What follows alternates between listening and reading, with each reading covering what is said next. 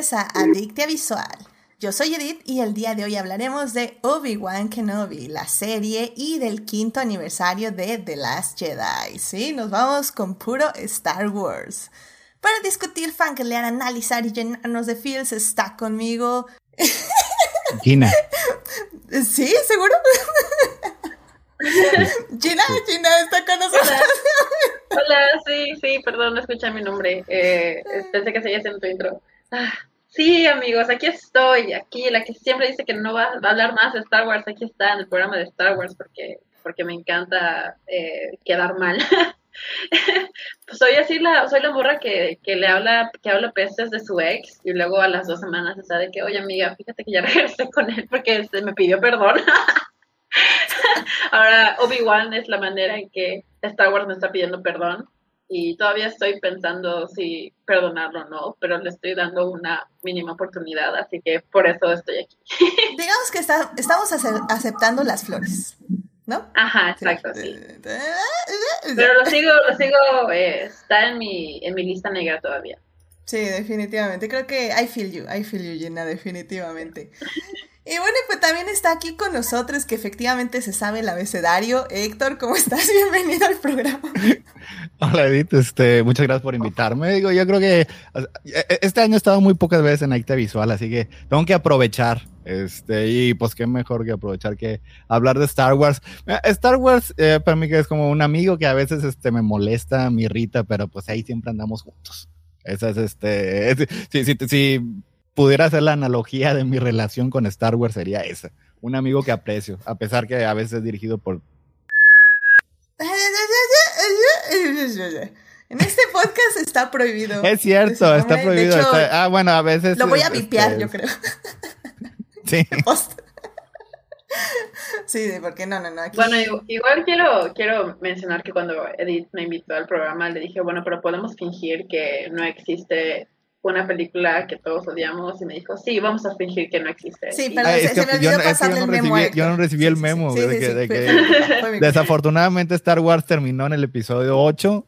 Sí, sí nunca hubo secuela. ¿Qué pasó no, no, hubo trilogía de trilogías. Sí, no, eh, fue una lástima. Nunca sabremos, eh, nos sorprendió. Nunca sabremos qué hubiera pasado. Sí, la verdad nos sorprendió. Este, nos refugiamos en la fanfic para ver cómo sigue la, la serie, bueno, la, la, la trilogía. Y pues ya, o sea, ¿qué le vamos a hacer, no? ¿Qué vamos a hacer? Este, pues sí, aquí, aquí es, este programa va a ser así, vamos a hablar de, de lo triste que haya terminado ahí de las Jedi, pero de lo interesante que es que continúen este legado con Obi-Wan, así que... Pero de lo bonito que haya terminado así, en una nota alta. Exacto, sí. Exacto. En, lo, en el pic, en el pic. Sí, sí, sí. De que salgas, salgas del cine así con un poquito, como que con un rayito de esperanza, así, pues, es un poco triste, agridulce, pero este, de buen humor en lugar de, ¿qué pasó aquí? Sí. Sí, sí, y bueno, que también ya ahorita en el chat está diciendo Uriel y, y, este Julián García que, que solo, este, que no existió. No, no, no, solo sí. No, solo sí, solo sí. Lo siento mucho por ti, Uriel. Yo no voy, a, no voy a borrar a, a, Kira de, mm. del, del canon. Así sí, que yo sí quiero Memphis no me, o sea, sí recuerdo Han Solo, pero de allá más de ahí no. Y de hecho, Kira, Kira es este, es, es un gran personaje en los cómics. Ojalá algún día salga en un una, eh, proyecto audiovisual, audiovisual. Estoy completamente de acuerdo. A ver, a ver, a ver qué pasa en el futuro. Pero bueno, pues ya. Digo, si ya estamos de negación, vamos a estar en negación. Estoy de acuerdo.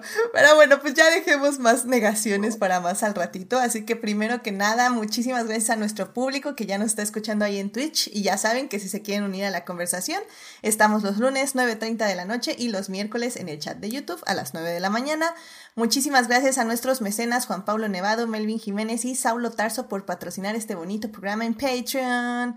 Si quieren ser adictas como ellos y tener múltiples beneficios, vayan a Patreon a suscribirse, que todavía les voy a deber su salvando lo que amamos. Sí, lo siento, sigo en el rush de las vacaciones, pero ya, la siguiente semana, porque el día de hoy también voy a abrir algo especial. Así que bueno, pues vámonos entonces ya uh. a la sección de salvar lo que amamos.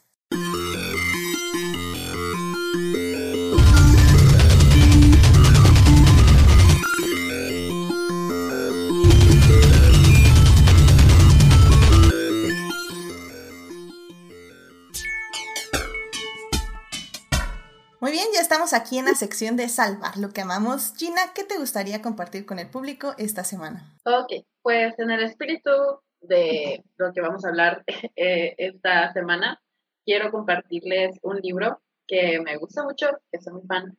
Se llama The Love Hypothesis, eh, escrito por la autora Ali Hazelwood. Es un bestseller de New York Times. Eh, tal vez lo hayan escuchado porque tuvo así mucho boom en TikTok, por lo que entiendo. No estoy tan metida en el, en el fandom de libros de, de TikTok, pero entendí que se hizo así muy, muy, muy viral. La gente está hablando mucho sobre el libro. Eh, lo que tal vez no sepan es que The Love Hypothesis, bueno, es un libro, es un libro de, romance, es básicamente, es una rom-com hecha libro. Es, es, es, ese género de libros de romance eh, como modernos. Eh, se trata sobre una chica que está estudiando su doctorado en ciencias, creo que, si mal recuerdo, está haciendo biología. Eh, y eh, por azares del destino y por eh, hijinks, ya sabes, típicos de la romcom, termina en un fake dating escenario, ah, o sea, como un como una escenario de citas falsas, o sea, de en una relación falsa con uno de los maestros del doctorado, Adam Carsland. y pues todo el libro es acerca de cómo ellos mantienen esta mentira y pues cómo tal vez se van enamorando de verdad, así que es un libro muy bonito, muy interesante, muy spicy. Eh, se los recomiendo mucho si les gusta el romance, si quieren algo wholesome, algo con un final feliz, eh, si quieren leer sobre gente enamorándose, es un muy buen libro, eh, la van a pasar muy chido, es muy fácil de leer. y el dato que les quería decir, que tal vez no sepan, es que empezó como un fanfiction de Raylo. Eh, Ellie Hazelwood es una Raylo muy, muy reconocida dentro del fandom de Twitter. Ha escrito un montón de fanfics, es una muy buena escritora, tanto de fanfics como de eh, cosas originales.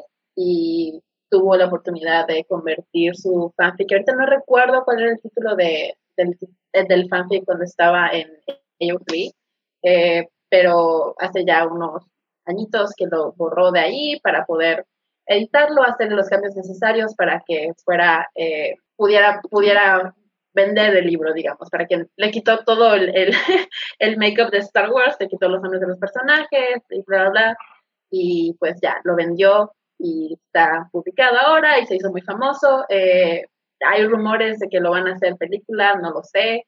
Eh, no estoy tan segura de las fuentes en ese caso, pero no lo descarto por, lo, por la bulla que se hizo alrededor del libro en, en, redes.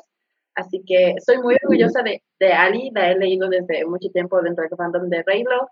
Eh, ya ha sacado otros como libros, pero son más cortos, que también son fanfics de Raylo, que también puedo publicar. Así que, eh, y sigue sacando más libros. así que síganla. Eh, consigan The Love Hypothesis, ya debe estar a punto de salir la versión en español, porque ya me salieron de que anuncios en, redes eh, de que va a salir la versión en español, pero si no, le, si no les gusta en español o quieren leer la versión original, pues pueden encontrarla en Amazon, en, ya saben, eh, en, en, en, internet pueden conseguir los libros en inglés, así que pues súper, súper recomendado si les gusta el romance y si son fans de Raylo, eh, pues ahí está. Ya, sí, la verdad es que creo que yo también recomendé Love Hipótesis en su momento, pero fue hace muchos meses, así que me alegra muchísimo que lo traigas de nuevo. Eh, y sí, también sé que Les Rey lo seguimos ganando. ¿en serio? Sí, pero no importa. No, no, no. no. Dicho. No, pero no importa. Seguramente este, ahorita alguien no se acordaba cuál era y vámonos otra vez. Uh, sí, o sea, creo que lo padre de esto es que Les Rey lo seguimos ganando y que se están justamente publicando muchas sí, fanfics. Seguimos ganando como siempre. Exacto, y se están publicando muchas fanfics. Entonces, eh, como libros así formales, vamos a decirlos comillas, comillas. E incluso yo estoy esperando uno muy específico, igual de una autora este, que me encanta, que es este tía. Ay, ahorita no me acuerdo cómo se apellido, pero se llama tía eh, ya, ya escribió su libro, igual era una Reylo fanfic, era una Reylo fanfic larguísima. Sí, igual yo. Sí. Es que es buenísimo esa fanfic. Es que es, es, yo lo leí así, es como que porque esto no es un libro de verdad, y ahora sí va a ser un libro de verdad. Es, eh, no, es sí, es, ya es así, diosa. Sí, No, no, no, tía, la amo, la amo, la amo. Entonces estoy, o sea, me emociona, me emociona, me emociona ver todas estas grandes autoras, escritoras que ya están llegando al mundo editorial, vamos a decirlo, al mundo formal de la literatura, comillas, comillas, porque la fanfic también es este literatura formal. Como si, como ya recomendaste la hipótesis, también les voy a recomendar Go Hex Yourself, que también es fanfic Raylo, mm, escrito por Jessica Clare. Eh, ese no lo he leído eh, porque leí primero la hipótesis, pero lo compré en Barnes Noble, ahorita en que estuve en el Gabacho. Eh, también es un fanfic Raylo publicado, pero este es un, tiene una historia como de magia. Entiendo que los dos son, o sea, ella es una bruja y Ben es como un brujo hechicero y también tiene así su, su Enemies to Lovers que todos amamos. Así que igual les recomiendo mucho ese, ya que eh, Edith ya les recomendó los hipótesis, pero para no dejarlo sin contenido reglo que leer, Go Hex Yourself, eh, también súper recomendado. Ah, ponemos los dos, ponemos los dos, claro que sí. Ese no lo he leído, pero igual lo tengo en mi lista porque sí, sí tengo ganas de leerlo, la verdad. Y la portada está bien bonita. Sí, está bien bonita. Entonces. Lo que me encanta es que puedes notar, o sea, tal vez para el ojo no entrenado dices, ah, son dos personajes X y ya, pero cuando sabes que es Rey lo, lo, lo notas. Es obvio. sí, sí, sí, súper obvio. De que son Adam y, y, ah, y Daisy. Daisy en la portada. Sí. Sí, entonces pues ya saben, o sea, el fanfic este, salva vidas y, me encanta, me encanta que les esté yendo tan bien, me encanta que ya las podemos apoyar económicamente de, de otra forma, eh, aparte de coffees y de donaciones. entonces, qué, qué, qué, qué, grandes, qué grandes son estas autoras, estas escritoras. Así es. Y pues ya, hay que ir a apoyarlas y a leer fanfics hechos, libros hechos y derechos, como quien dice. Así que muchísimas gracias Gina por traer esto al programa. Héctor, ¿a ti qué te gustaría compartir con el público esta semana? Este, originalmente, este, mi idea era recomendar un par de libros de Star Wars que salieron recientemente. O sea, uno es eh, Brotherhood de Mike Chen y el otro es este, Spadawan de Kirsten White.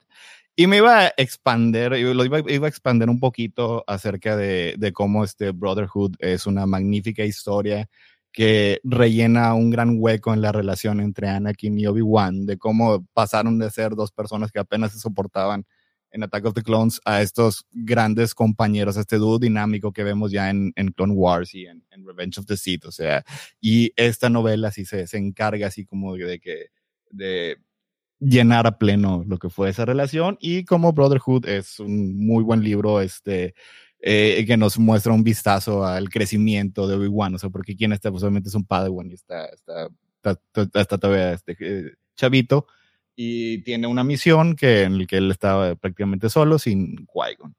Este, sí, sí, a hablar un poquito más de los libros, pero como quiera los recomiendo, como quiera, este, este para que, para que, para que lo chequen. Pero ya en general sí quisiera dedicarle este, un momento a Nichelle Nichols, que falleció hace un par de días. O sea, Nichelle era mejor conocida como la teniente, después comandante Uhura en Star Trek. Y en general, o sea, lo que es eh, eh, en Internet, Twitter, en Facebook, muchas de las personas que sigo todos se la pasaron dando unos, unos hermosos palabras, o sea, porque la palabra que todos, casi todos usaban para escribir a, la señora Nichols era pionera. O sea, porque estamos hablando de los 60 cuando una mujer de color estaba relegada a un tipo muy este, específico de papeles en la televisión. Y aquí tenemos a esta, a esta mujer que pues era algo que completamente distinto. O sea, era este, era la encargada de comunicaciones y, y de lingüística ahí en, en, el Enterprise. Y la cantidad de personas que inspiró nada más con aparecer en televisión este, es impresionante. O sea, siempre se hace, de hace mucho se ha dicho, este, ingenieras, este, lingüistas, incluso astronautas, o sea, doctoras, o sea, nada más, o sea, personas de, de, de, color que pues a lo mejor al no verse representadas en la televisión decían, pues a lo mejor no puedo aspirar mucho. Pero vieron, o sea, vieron a, a Nichelle en, Star Trek y dijeron, no, pues este, sí, sí podemos aspirar a hacer, cualquier cosa, lo, que, lo que nosotros queramos. O sea, y pues obviamente su, su personaje eh, marcó época, o sea, se convirtió en un personaje que ya va a permanecer mucho más allá de ellos. O sea, ya después de Soy Saldaña y ahorita este Celia Gooding en Star Trek Strange New Worlds es la que está interpretando el personaje, o sea, pero ella fue la que lo originó. O sea, muchos de estos personajes sí vinieron de la pluma de, de James Roddenberry, pero a final de cuentas, o sea, los actores en sí se los encarnaron y le dieron ese, ese, extra, ese, e, eso que los mantuvo en la cultura pop este, hasta ahorita. O sea, la, la, y la cantidad de historias que la gente está, está compartiendo estos, o sea, es, es impresionante. O sea, incluso este, eh, hace poco compartí una en la que se decía que un, día se encontró con Martin Luther King y le dijo, este, pues ahí hablando ahí en, este, ahí ellos dos, le dice que planeaba renunciar, o sea, porque este, Nichelle realmente era cantante. O sea, lo, solo actriz pues era un papel que le estaba, pues, pues, digo, para avanzar su carrera, pero a ella lo que le gustaba era cantar. Y cuando le dice a Martin Luther King, este, eh, él se, se, pone aquí algo todo lo que dice, es que no puedes renunciar, o sea, no sabes lo que tu papel significa, eres un ícono y gracias a él fue que permaneció otras, otras dos temporadas más, o sea, este, también dice una vez que Oprah Winfrey cuando estaba chiquita que que, que, la vio en la tele y que fue y le dijo este, a su mamá, mira mamá, hay una persona de color en la televisión y no es una sirvienta. O sea, es uno de los ejemplos muy tempranos de, de lo que importa, lo que es la, la representación. Y, y, la verdad, esta señora es, es, una, es una gran pérdida. O sea, fue un icono maravilloso y este, una gran persona en la vida real. O sea, y nada más. Así que quería dedicarle mi salvando lo que vamos a, a Nichelle Sí, la verdad es que, bueno, evidentemente, bueno, no evidentemente, pero yo no he visto muchísimo Star Trek y muchísimo menos el Star Trek clásico, por decirlo de alguna forma.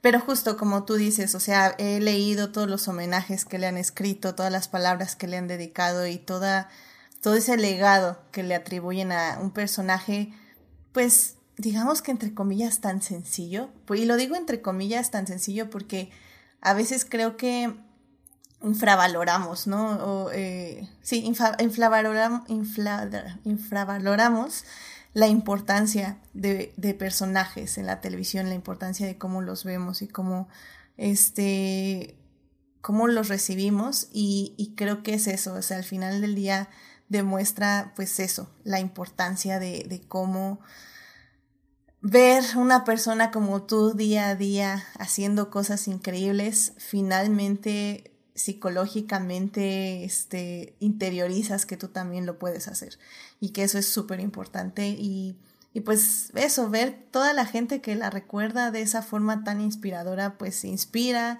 conmueve y pues al final del día es eso, ¿no? Es, si es algo, si, si algo dejamos atrás es justo la, cómo marcamos a las personas de nuestro alrededor y pues sí, al final del día creo que podemos decir que su legado sí fue muy importante. No solo para la televisión, sino para el mundo en que vivimos el día de hoy. Así que, pues sí, descanse en paz definitivamente y, y qué bonito al final del día ver todo, todas las palabras que le han dedicado. Todas las personas que la, que la conocieron este, en vida y todas las personas a las que inspiró a hacer lo que son ahorita. O sea, Digo, o sea, es ficción, eh, son actores, pero como quiera han tenido un verdadero impacto y en ocasiones un, un verdadero impacto positivo en el mundo. O sea, o sea, sí, sí, sí, sí vale la pena hacer estas historias, este, contar estas historias y, y, creer en estos personajes. Ay, pues muchas gracias por traer este momento con nosotros, Héctor, y pues también por tus recomendaciones literarias que, que sí, eh, algún día Alguien leerá. Eh, algún día, algún día. Todavía no puedo, dame otros cinco años más o menos. en el décimo aniversario. En el décimo aniversario, yo creo. Pero bueno. Ya, ya, ya ni porque hablan de este, de, de la novelización de Revenge of the Seed, Ay, qué bueno. Bueno, y voy a, voy a citar la, la novelización, pero bueno, eso ya lo dejamos para más adelante. Y bueno, pues justamente hablando de gente inspiradora, creo que hace mucho tiempo que no hablo de Lewis Hamilton, siete veces campeón del mundo. Que bueno, pues en esta carrera en Hungría eh, salió en séptimo lugar y terminó en segundo. La verdad es que ha sido una temporada muy difícil esta primera parte porque ahorita ya entramos en el descanso de verano, va a haber un mes sin carreras. Eh, ha sido muy difícil la temporada para Mercedes, la temporada para Lewis Hamilton, pero en serio que es inspirador. O sea, Lewis Hamilton cuando regresó, cuando puso esa fotografía, dijo I'm back. y luego dijo, si, si piensan que el año pasado fue, fui lo mejor, fue lo mejor que vieron de mí, pues prepárense para este año. Y la verdad es que lo ha cumplido, o sea, yo sé que no ha estado ganando carreras, de hecho no ha ganado ninguna carrera este año, pero sinceramente ha estado ahí, ha estado con su equipo, ha estado animándolos, eh, bromean en el internet que es también el psicólogo no pagado de toda, de todo el team de LH Team porque definitivamente todas las palabras que pone son inspiradoras y te incitan a ser mejor cada día, pero no ser mejor solo físicamente o intelectualmente, por decirlo de alguna forma, sino emocionalmente y ser mejor para otras personas también. Em, en el asunto de carreras, pues Hamilton volvió a romper un récord eh, justamente este fin de semana. Eh, rompió un récord que llevaba 67 años sin poderse vencer y él lo venció, son las... Eh, ha liderado la mayor cantidad de vueltas en un circuito, que es justo en el de Hungría, eh, y pues ya, o sea, ese, ese es otro récord para su bolsillo. También ha habido bonitas reflexiones con este casco amarillo porque Luis Hamilton cambió su mercancía de morada a amarillo, lo cual nos sacó de, de, onda a muchas personas, pero creo que ya entendí por qué lo hizo. Está literalmente haciendo un homenaje a Cena ya como todas las eh, adversidades que también Senna tuvo que enfrentar en contra del sistema de la Fórmula 1. Entonces, de hecho, un conductor, un conductor, sí, bueno, un conductor de televisión estaba diciendo que ver el casco de Hamilton, que ahora es el amarillo, este le recuerda mucho a ver a Senna justamente eh, transitar en todas estas pistas, lo cual me parece como muy bello. Y también hay como una broma, eh, no broma, dentro del fandom de Lewis Hamilton, porque todas las carreras que ha estado en podio, que ha estado en tercer lugar y segundo lugar, las ha ganado con el, casco gay o el casco LGBT, que es básicamente este casco amarillo con la bandera LGBT, que es el que ha estado usando pues, las últimas cinco carreras, seis. Entonces hemos, este, le decimos que el poder LGBT es de lo que lo ha llevado al podio y que esperamos que siga usando ese casco porque ha traído muy buena suerte. Así que pues ya, pues Hamilton, la verdad, sigue siendo un ejemplo de solidaridad, de compañerismo, de cómo se tienen que hacer, cómo se tiene que ser una buena persona, básicamente, y impulsar a otras a ser mejores. Y, a pesar de, pues, que literalmente ahora sí, ahora sí todo está en su contra, incluso su propio carro, que ya, bueno, que ya está mejorando. Y pues sí, y como todos los demás equipos. Eh... Ah, bueno, y algo rápidamente que quería denotar es que también este año subió muchísimo la violencia en las pistas. Eh, así ha habido mucha, mucho acoso, mucha violencia hacia justamente fans de Lewis Hamilton. No solo en redes, ya escaló un poco a pista. Em, de hecho, ya se vio ahora, en, por ejemplo, en Hungría, se vio gente quemando mercancía de Lewis Hamilton, que pues me da un poco de risa, ¿no? Porque pues la compraron, entonces, o sea, literalmente pagaron por la mercancía que están quemando, pero ok. pero bueno, no deja de ser un simbolismo bastante violento. Y pues como siempre la FIA sacó un statement y dijo que no, no hagan violencia, sean amigos y todo así como... Uh. Pero sí, o sea, al final del día Luis Hamilton sí está muy al pendiente de eso, está tratando de sacar medidas o algo para proteger a la gente. Pero pues sí, o sea, eso fue lo que ocasionó básicamente el resultado del año pasado, que sean tan este que haya tanta violencia en este momento y pues evidentemente eso pues no lo apoyamos y pues hay que pues nada, que se cuiden mucho las personas que vayan a estadios y así. Eh, pero bueno, yo espero que aquí, sobre todo en México, no sea tan así. pero pues quién sabe. Así que, en fin, pues nada más que cuidarse de esos deportes de mayoría masculina, porque ya sabemos cómo se pone. Entonces, en fin. Pues sigamos apoyando a Luis Hamilton. Estamos de vacaciones de Fórmula 1, pero eh, va a seguir trabajando en el carro. Síganlo en Instagram, síganlo en Twitter, porque ya está posteando mucho para sus consejos psicológicos de, ayuda, de ser mejores personas. Eh, ahí publica de vez en cuando, entonces pues ya. O si no, síganme en Twitter, digo, yo retuiteo todo lo que pone, no hay ningún problema, no lo tienen que seguir. yo les digo por él, pero bueno. Este, pues bueno, en fin. Em, Saulo Tarso. Mira, Saulo, nada más porque. Nada, bueno.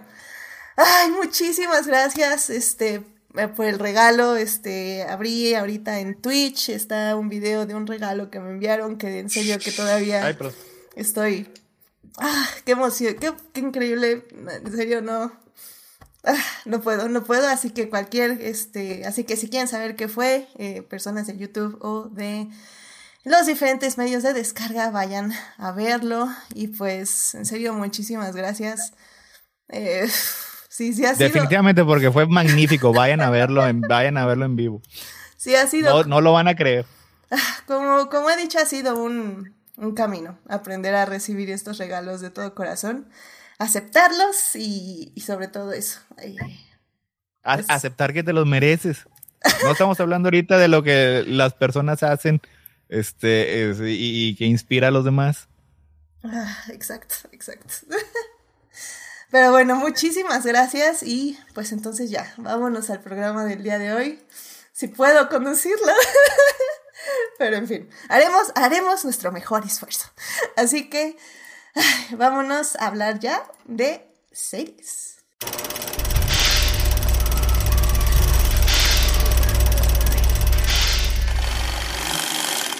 Bueno, ya estamos aquí para hablar de series y el día de hoy vamos a hablar de Obi-Wan Kenobi, esta serie que se estrenó en Disney Plus hace más o menos como un par de meses, pero bueno, terminó hace más o menos como un mes. Y la serie pues está dirigida por Deborah Chow, que se encargó básicamente de planear esta serie y dirigir estos seis episodios que pueden ver, como digo, ya en Disney Plus. Em, para hablar de esta serie, en la primera parte les vamos a decir un poquito de las cosas técnicas que nos gustaron, que no nos gustaron de la serie, y en la segunda parte vamos a hablar eh, ya de los temas que toca la serie que me parecen como súper interesantes. Y en la tercera parte vamos a hablar de los cinco años de Last Jedi. ¿Por qué juntamos estas dos este, serie y película? Bueno, porque creo que básicamente tienen muchos temas que resuenan mucho, que se complementan muy muy bien. Entonces efectivamente va a ser un programa 100% de Star Wars para hablar de estos dos grandes este, productos cinematográficos. Así que bueno, pues sin más, vámonos a la primera parte. It is not a donut hole, but a smaller donut with its own hole. And our donut is not a hole at all. Muy bien, ya estamos aquí en la primera parte para hablar de Obi-Wan Kenobi, la serie de televisión que se estrenó en Disney Plus hace un par de semanas, meses, y que pues pueden ver ya ahí en Disney Plus. Son seis episodios, la verdad es que se van muy rápido, duran entre ¿Entre qué son? Como 45 minutos y una hora, ¿no? Más o menos. Sí, Entre 30 minutos y, y, media hora. Sí, es eh, varía mucho lo que es la duración en las series de Disney. Pero en general son más cortas que una serie, de, duran menos que una serie en Netflix. Sí, lo cual me parece interesante y me parece muy acertado, o sea, porque así no estás alargando un producto a cierto metraje, sino que es como, esto fue lo que duró el guion y vámonos, ¿no? Básicamente. Sí. Y eso, eso me gusta. Pero bueno, pues realmente hay muchas cosas que hablar de esta serie, pero en esta parte nos vamos a enfocar en las cosas... Eh, básicamente como ah, técnicas, las cosas técnicas de la serie, hay muchas cosas que personalmente no me gustan, pero eh, yo sé, tal, eh, Gina, tú sí la viste capítulo a capítulo, ¿verdad? Porque fue una serie que se estrenó semanalmente. ¿Tú la viste semanalmente? Sí, algo así. Creo que vi eh, los primeros dos episodios que salieron en, primera, en primer lugar, que sacaron dos de una vez. luego vi el tercero, creo que me tardé en ver el cuarto, pero ya luego que vi el cuarto y el quinto, ya los demás los vi. Creo que solo son seis, ¿no? Sí, me atrasé, me, atrasé alguna semana, pero sí los estuve viendo semana con semana. Sí, me quedé despierta a medianoche para ver el final. Lo vi, eh, ahí estaba yo en el gabacho, en un hostal, estaba en un, en un bunk bed, eh, encerrada yo sola y me puse los audífonos para no molestar a nadie y me quedé despierta hasta Perdimos a Gina. Pero bueno, entonces voy a pasar contigo, Héctor. Tú sí la viste semanalmente y, y sé que hubo varias personas que justamente estaban diciendo que la serie como que desentonaba un poquito eh, visualmente con lo que era el universo de Star Wars. ¿Cómo tú la sentiste en este aspecto mientras la veías? Mm, bueno, como que a lo mejor podría separar un poquito lo que es, por ejemplo, el diseño de producción que tiene la serie, que ahí en, en ese caso eh, todos los, los, diseños de las ciudades, de los planetas y la mayoría de las locaciones, esas sí, sí me parecen que este son, fueron fieles a, lo que es el estilo, la estética de lo que es uno, uno esperaría de Star Wars. Eh, lo que yo le acabo criticando este, ahorita sí mucho a la serie es que sí, en, la, en parte la fotografía, la manera en que fue filmada la serie, sí deja mucho que desear. O sea, porque me parece que los escenarios eran, estaban muy bien realizados, pero la manera en la que los acabamos viendo en pantalla, no, o sea, no, no, no, no necesariamente llegaban a la altura. O sea, digo, aquí como, creo que sí lo hemos dicho aquí cuando hemos hablado del Mandaloriano y las demás series de, de, Star Wars, utilizan este, un set virtual que llaman el volumen. Es, una, es básicamente una pantalla LED gigante con gráficos por computadora que están sincronizados a la cámara y que básicamente pueden crear un set virtual. Y eso, este, eso sí tiene muchas ventajas, o sea, porque la manera en la que las personas, los actores son iluminados, corresponden a su medio ambiente. Pero a lo mejor aquí en esta serie no lo supieron utilizar también, este, tal, vez los, los, realizadores no están tan familiarizados con esta, este, lo que es esta, esta tecnología, digo, porque pues en el Mandaloriano pues tenemos a, a, John Favreau, que el, señor es muy eficaz en su trabajo, o sea, sabe muy bien cómo, cómo utilizar la tecnología. Y tal vez aquí en Obi-Wan no, este, no, no, no supieron este, sacarle lo que es el mejor provecho, así que sí hay ocasiones en que la serie no se ve particularmente este, bien fotografiada, o sea, yo la he visto, vi, este, la, he visto dos veces. La primera, mientras iba saliendo, este, lo que era en, en, en, tiempo real, o sea, porque obviamente no me podía perder un solo segundo sin ver este, una, una serie sobre uno de mis eh, personajes favoritos de Star Wars. Y, este, y cuando se ve en ciertas pantallas, la serie tiende a lucir relativamente bien. Pero cuando se ve en una pantalla un poquito más normal, es cuando sí la calidad todavía deja más que desear. O sea, o sea aquí estamos ya casi en, un nivel como, como el proyectar una película de, de, Christopher Nolan, en el que, no, pues es que si no, si no te gustó cómo se oía, cómo se veía, se veía es porque la pantalla en la que la viste no estaba bien calibrada. O sea, y como que sí es, es demasiado pedirle a la audiencia que la tengan que ver solamente en, en pantallas OLED este, con Dolby Vision para poder apreciar lo que es la, este, los efectos visuales que tiene la serie. O sea, y en como contraparte la película que vamos a hablar este, más adelante de la Jedi se ve hermosa en la pantalla en la que la ves. O sea, y sí es una, una diferencia que me pareció así como que, que, muy marcada.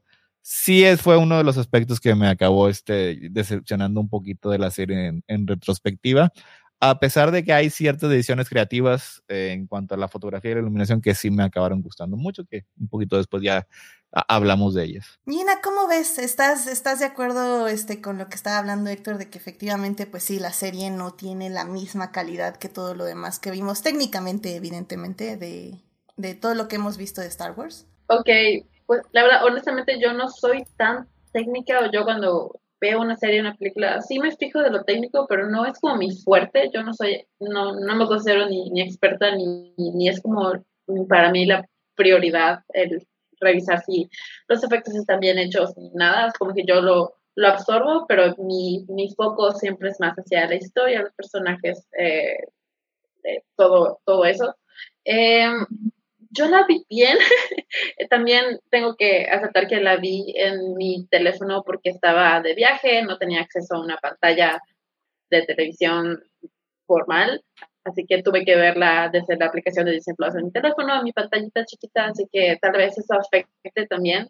Tal vez si lo ves en pequeño no notas tanto eh, los la, lo que lo que le haya lo que le haya faltado a, la fotografía, lo que fuera, yo lo único que sentí tal vez es que había partes donde era, estaba como que muy oscuro y que me costaba mucho a mí lograr ver qué estaba pasando por más que le subía el brillo.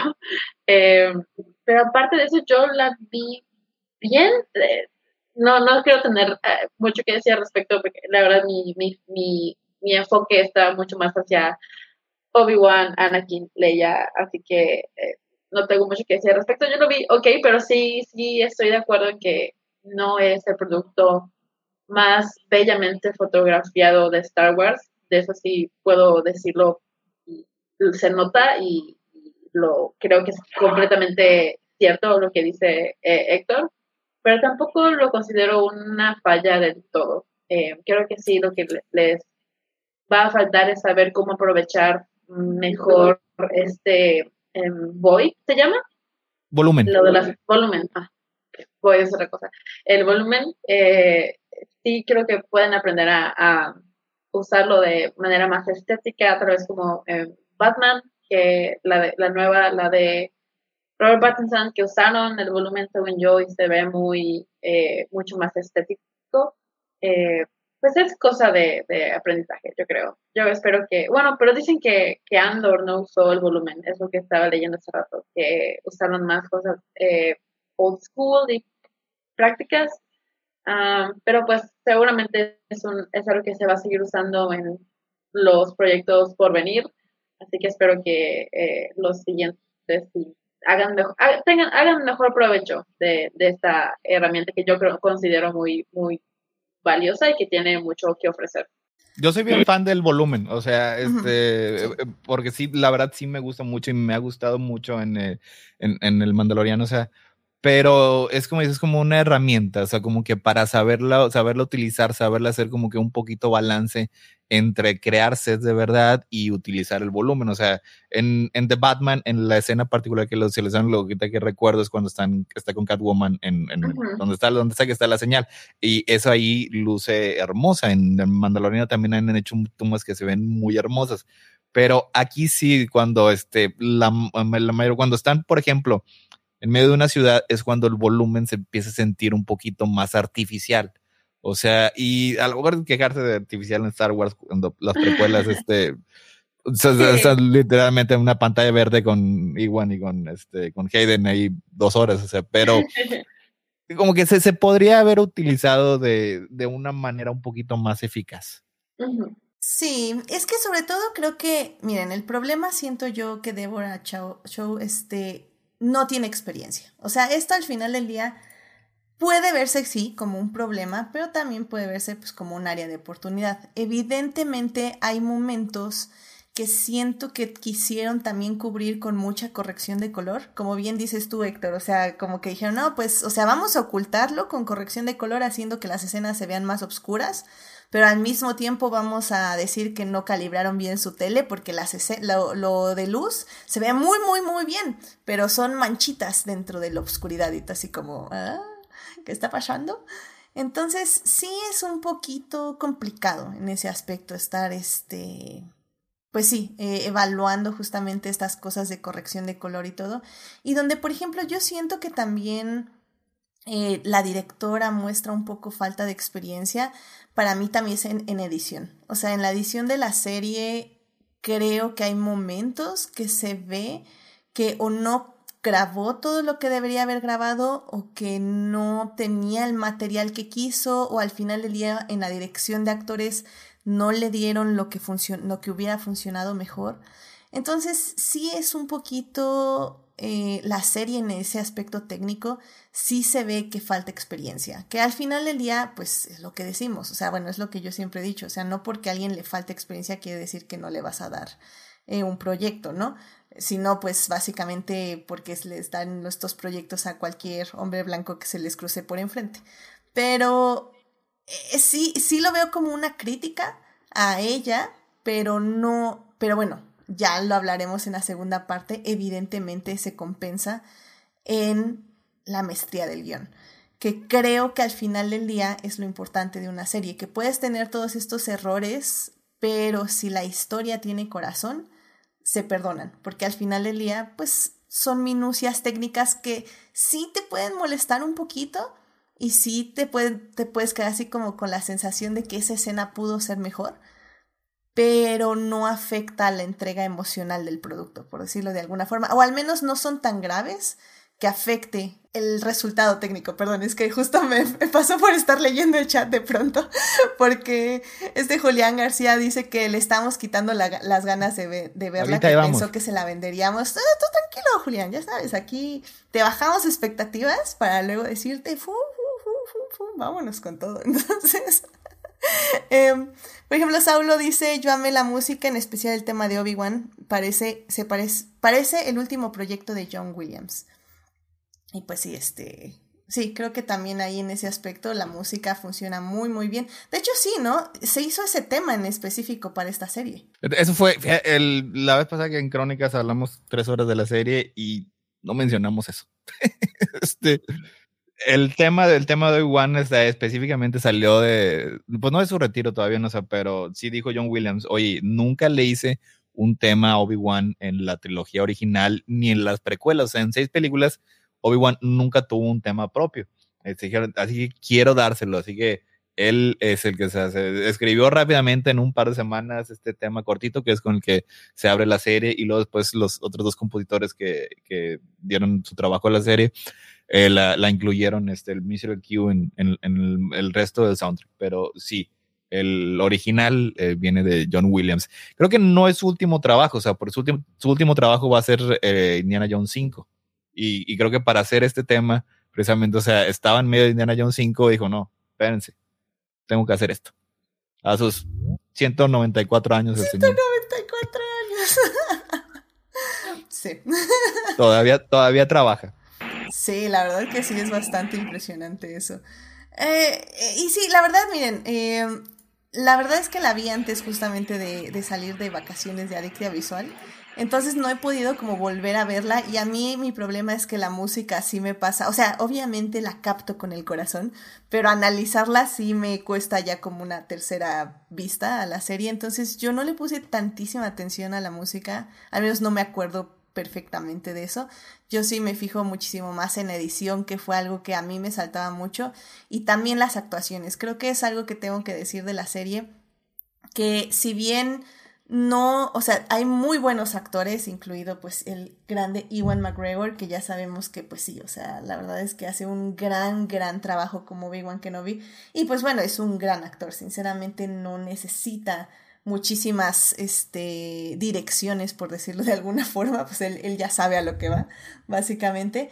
Pero, por ejemplo, hubo, yo siempre vi como, bueno, porque ya saben, yo vi esta serie ya que acabó, eh, porque necesitaba los spoilers, necesitaba saber exactamente qué le pasaba a cada personaje, porque, porque no quería que me volvieran a romper. Comprensible. Sí, sí, sí, no, es, es una cosa que yo ya no puedo hacer de Star Wars, ver Star Wars de sorpresa. Claro que no, porque ya ven lo que me pasa cuando me dan un lightsaber. Sí, Entonces, mira, fíjate que... De repente sale Luke Skywalker, sí. Sí, no. Yo, sí que me arriesgué mucho al verla semana a semana, a semana y sí, en los últimos episodios que dije, ya la cagaron otra vez, ya no, no van a hacer esto, no, pero al final todo salió bien. Así que fue un salto, un salto de fe eh, porque eh, le tengo más confianza a Deborah Chow que a cualquier hombre blanco que, que dirige Star Wars, excepto Ryan Johnson. Así que eh, sí, la verdad no sé cómo lo hice, pero estoy completamente de acuerdo contigo, Edith. ver, Star, ver contenido de Star Wars antes de que salga todo es arriesgarte a que te vuelvan a jugar chueco. Sí, definitivamente, definitivamente, completamente de acuerdo contigo. Y es que, bueno, justamente regresando a las actuaciones, eh, la verdad es que yo lo que veía muchísimo eran críticas, por ejemplo, a Vivian Lyra Blair, que la hace de Leia Organa Bebé, porque justo decía... Siente muerta por dentro. ¿Quién se quejó de, de Ay, ya sabes, ¿quién, yo, ¿quién no se voy Sí, bueno, sí, ya sé. Sí, ya sé exactamente quién es, pero no, no, no. No, y, es, hermosísima. en parte estoy de acuerdo. Eh, no, tranquilos, tranquilos. No, no, entonces, en parte estoy de acuerdo en el aspecto de que sí, hay momentos que están muy mal actuados, pero realmente lo enfatizo, no la culpo a ella para nada. Culpo a la directora. Y esto lo hago porque ella cuando le piden cosas dramáticas, le piden cosas con mucha carga emocional, las entrega perfectamente. Curiosamente, los momentos chistosos, los momentos goofies, donde tiene que ser una niña, una niña, son los que entrega peor. Y bueno, ahí mi, mi teoría es que justamente en el guion decía sé, sé una niña Y ella así como, ok, o sea, ¿cómo? Y nadie sabía qué decirle y la obligaron a hacer cosas que obviamente una niña no haría. y entonces cuando lo grabaron, pues sí se vio muy mal y no supieron bien cómo sacar esos momentos. Pero sinceramente, o sea, como actriz, eh, entregó lo que tenía que entregar en los momentos más críticos y me funciona muy, muy bien. Así que, por ejemplo, gente que no la haya visto esta serie, yo nada más les diría eso, que tengan un poquito de paciencia en el nivel actoral de ella, de Vivian Lyra Blair, porque sí, creo que, creo que sí hay momentos muy, muy buenos, como hay momentos un poquito malos y que tratan de ocultar en edición, lo cual los hacen aún más evidentes. Y creo que en general para mí eso fue como lo que no funcionó de la serie, esos pequeños momentos, pero sinceramente creo que ya, o sea, aquí literalmente acabo mis quejas. no sé si tú, Gina, tienes como alguna otra cosa así que hablar de lo técnico de, de la serie de Obi-Wan. Considero que las acciones estuvieron muy, muy bien. Digo, tal vez lo de Vivien lo dejé pasar por, ah, es una niña y eh, está dando lo que puede dar y está, es muy difícil entrar al rol de Leia Organa después de, pues, Carrie Fisher es la primera persona que está tratando de tomar ese papel, digo, en, en pantalla, no hablando de actuación de voz.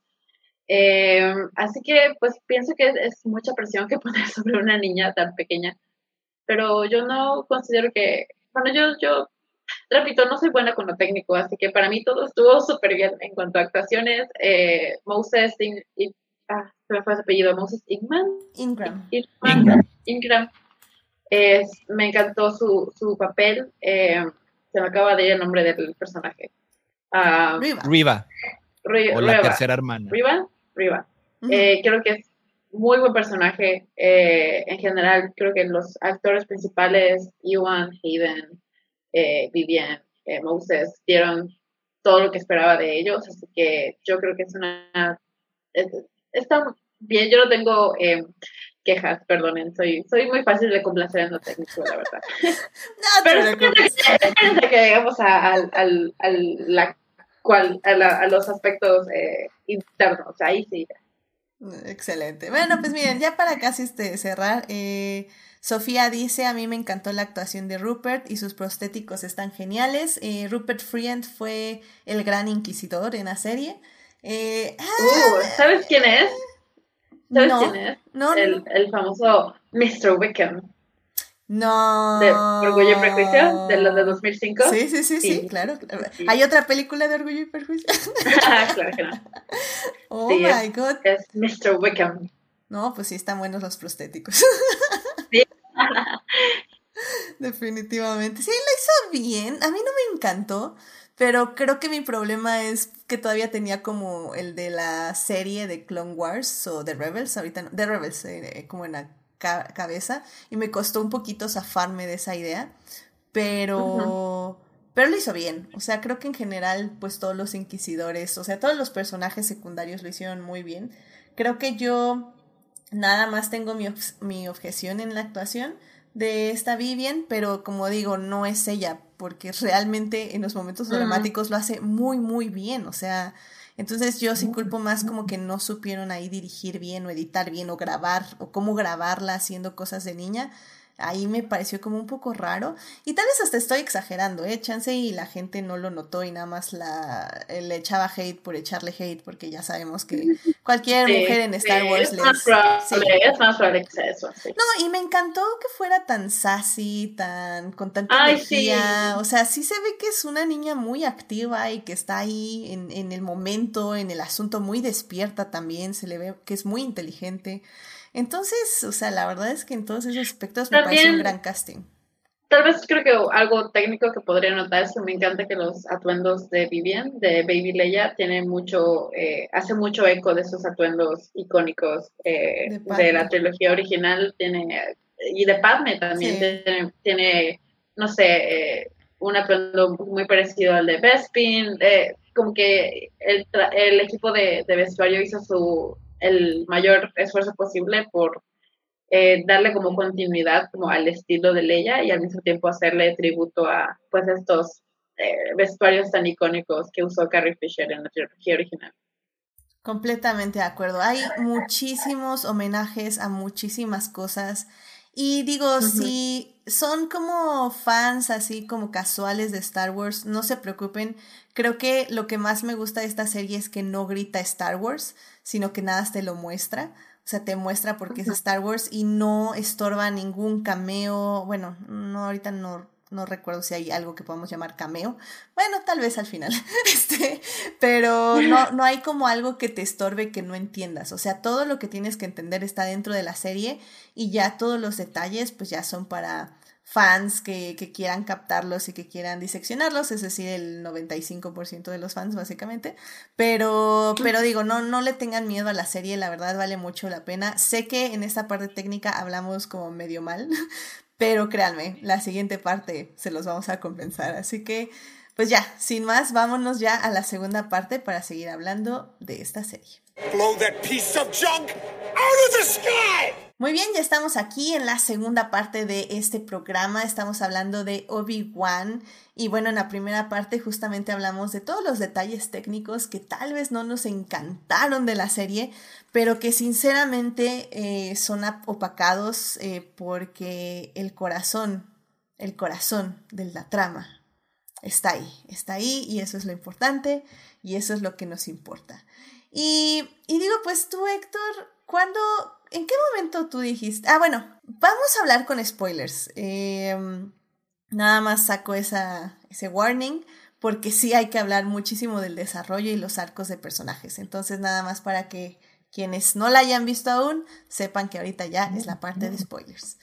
Y bueno, Héctor, yo sé que a ti te han gustado, te han gustado los anteriores productos que ha entregado Star Wars. Eh, viste el Mandaloriano 1, el Mandaloriano 2 y el Mandaloriano 3. Entonces, eh, hasta el Mandaloriano 3, como, generalmente se conoce como eh, Boba Fett, el libro de Boba Fett, pero también hasta ese me gustó. Es el Mandaloriano 3, todo, Entonces, eh, eh, pero ¿tú sentiste o hubo algún momento en que tú dijiste esta serie es diferente a esas tres anteriores o, o sí crees que está en el paralelo temático de las otras? Me parece que eso tiene este, unos eh, elementos temáticos de, caracterización, la verdad, superiores a, a, lo que hemos visto en el Mandaloriano. Y, y también, Boba Fett, es, está, me parece que está un poquito infravalorada. Creo que sí hicieron un buen trabajo con, con Boba Fett. Este, pero en general, o sea, mucho de lo que a la gente le gusta al Mandaloriano es porque es un personaje sin expresión, este, con un casco, que siempre trae un casco y ahí podemos nosotros proyectar lo que queramos este, en él. Este, pero fíjate, el Obi-Wan es de los personajes que más me gustan de Star Wars, o sea, y yo básicamente eh, hubiera estado contento que me hubieran puesto a Iwan McGregor, no sé, escarbando arena durante seis episodios, o sea, no necesitaba mucho, o sea, pero ya cuando ya nos pues ya vimos a Alderan y ya cuando sale este Lea, ahí es cuando ya la serie me empieza a crear expectativas, y es cuando ya espero un poquito más de la serie, más allá de Obi-Wan, este, nada más cargando arena en, en, Tatooine, o sea, y, y yo, este, lo que digo es cuando la serie me vendió y que me hizo confiar en ella, es cuando este, Lea pone en su lugar a su molesto primo. O sea, este, ahí, ahí fue cuando yo pensé, ok, este, Deborah Chow eh, conoce eh, a Lea, este, y eligió a una pequeñita actriz de 10 años que sabe capturar lo que es el espíritu de, de nuestra querida esta eh, Carrie Fisher, que ya no está con nosotros. O sea, y, y, más que todo, o sea, en la manera en cómo un inicio nos presenta a este Obi-Wan Kenobi, o sea, porque eso era algo, algo muy importante, o sea, encontrar un motivo, una razón de contar esta historia. Y a mí siempre me ha parecido que había un enorme hueco entre Revenge of the Sith y A New Hope. O sea, en lo que es este eh, Anakin Skywalker en su, en su transición a Darth Vader, su relación con Obi-Wan y cómo vemos este, a Obi-Wan. O sea, como que ahí me parecía que había una historia que contar. O sea, y eligieron el mejor punto de partida. O sea, porque cuando, ya vimos a Sir Alec Guinness en New Hope, pues la verdad el señor estaba bastante de buen humor y de, de, buenos espíritus. O sea, este, sí, conoce a Luke y dice, ah, también vamos a unirnos a la rebelión y vamos a destruir el imperio, ya es hora. Este, pero a lo mejor eso no necesariamente checaba con el espacio emocional que una persona hubiera estado este, después de lo que es perder absolutamente todo, o sea, perder este, su vida, su trabajo, sus amigos, su razón de ser. Y aquí eso es como, como inicia la serie. Como vemos primero este, a Obi-Wan, que está básicamente ebrio, solo y devastado. O sea, no tiene este, tiene, tiene todavía un poquito de esperanza. Vamos a decir, tiene un poquito de esperanza en Luke, pero realmente no tiene ya básicamente ganas de vivir. O sea, está en una completa total depresión en su trabajo repetitivo con su enorme trayecto que tiene que hacer cada día y nada más así como que nada más, o sea, siguiendo los, los movimientos, las mociones. Edith viviendo en, el Estado de México, ¿eh? O sea, eso, eso es verite. Eso, eso es lo que le, le, le, dolió a los fans, sintieron, sintieron demasiado reflejados con Obi-Wan Kenobi en un trabajo repetitivo que no, que no quisieran estar. O sea, y ya nada más con eso, o sea, lo que eran las, las apuestas emocionales este, que tenía la serie, la elevaron unos puntos más arriba de lo que había sido el Mandaloriano y de lo que había sido este Boba Fett. Y ya, pues, o sea, ya realmente la, ahí la, eh, la, expectativa era a ver si los creadores iban a poder este, llenar esas expectativas, que la verdad es un poco difícil y es algo que la verdad no sé por qué los fans reaccionan de una manera tan negativa al ver a los héroes en este punto en sus vidas, o sea, cuando básicamente los quieren ver como si fueran superhéroes siempre felices y contentos, o sea, no, no hay conflicto, no hay drama, no hay emoción, o sea, y eso es lo que, lo que tiene, tiene Obi-Wan Kenobi, o sea, tiene conflicto y tiene drama que es lo de todas cosas que a lo mejor el Mandaloriano nunca ha sido particularmente bueno en ellos. Tiene emoción y, este, y es una serie muy entretenida. Pero en lo que es el parte del, del conflicto y la drama siempre han sido bastante low key. Sí, creo que al final del día eso a mí fue lo primero que me sorprendió. O sea, digo, yo no he visto Boba Fett, tal vez sí le tengo que dar chance algún año de estos. Pero, pero sí, sabemos que Mandaloriano tiene ciertos momentos, tiene ciertas cosas que justamente decimos, ay, bonito Bebé Yoda. Sabemos que sin Bebé Yoda esa serie hubiera fracasado diez mil veces más, diez mil veces básicamente. Pero existe Bebé Yoda y pues ya, ahí nos quedamos para ver al santo Bebé Yoda. Em, pero sí, creo que esta serie tiene muchísimo de esos temas, eh, temas como más profundos que que, bueno, vaga la redundancia, profundiza muchísimo más. Y pues Gina, justamente a mí me gustaría saber en qué momento tú dijiste, wow, esta serie me está llegando. Ok, pues es que es un poco, ok, so backstory, eh, la verdad es que tuve un pequeño, una ligera primicia de la serie, no hace muchísimo, unas pocas horas pero cuando salió estaba en medio de Star Wars Celebration. Star Wars Celebration es una convención de Star Wars.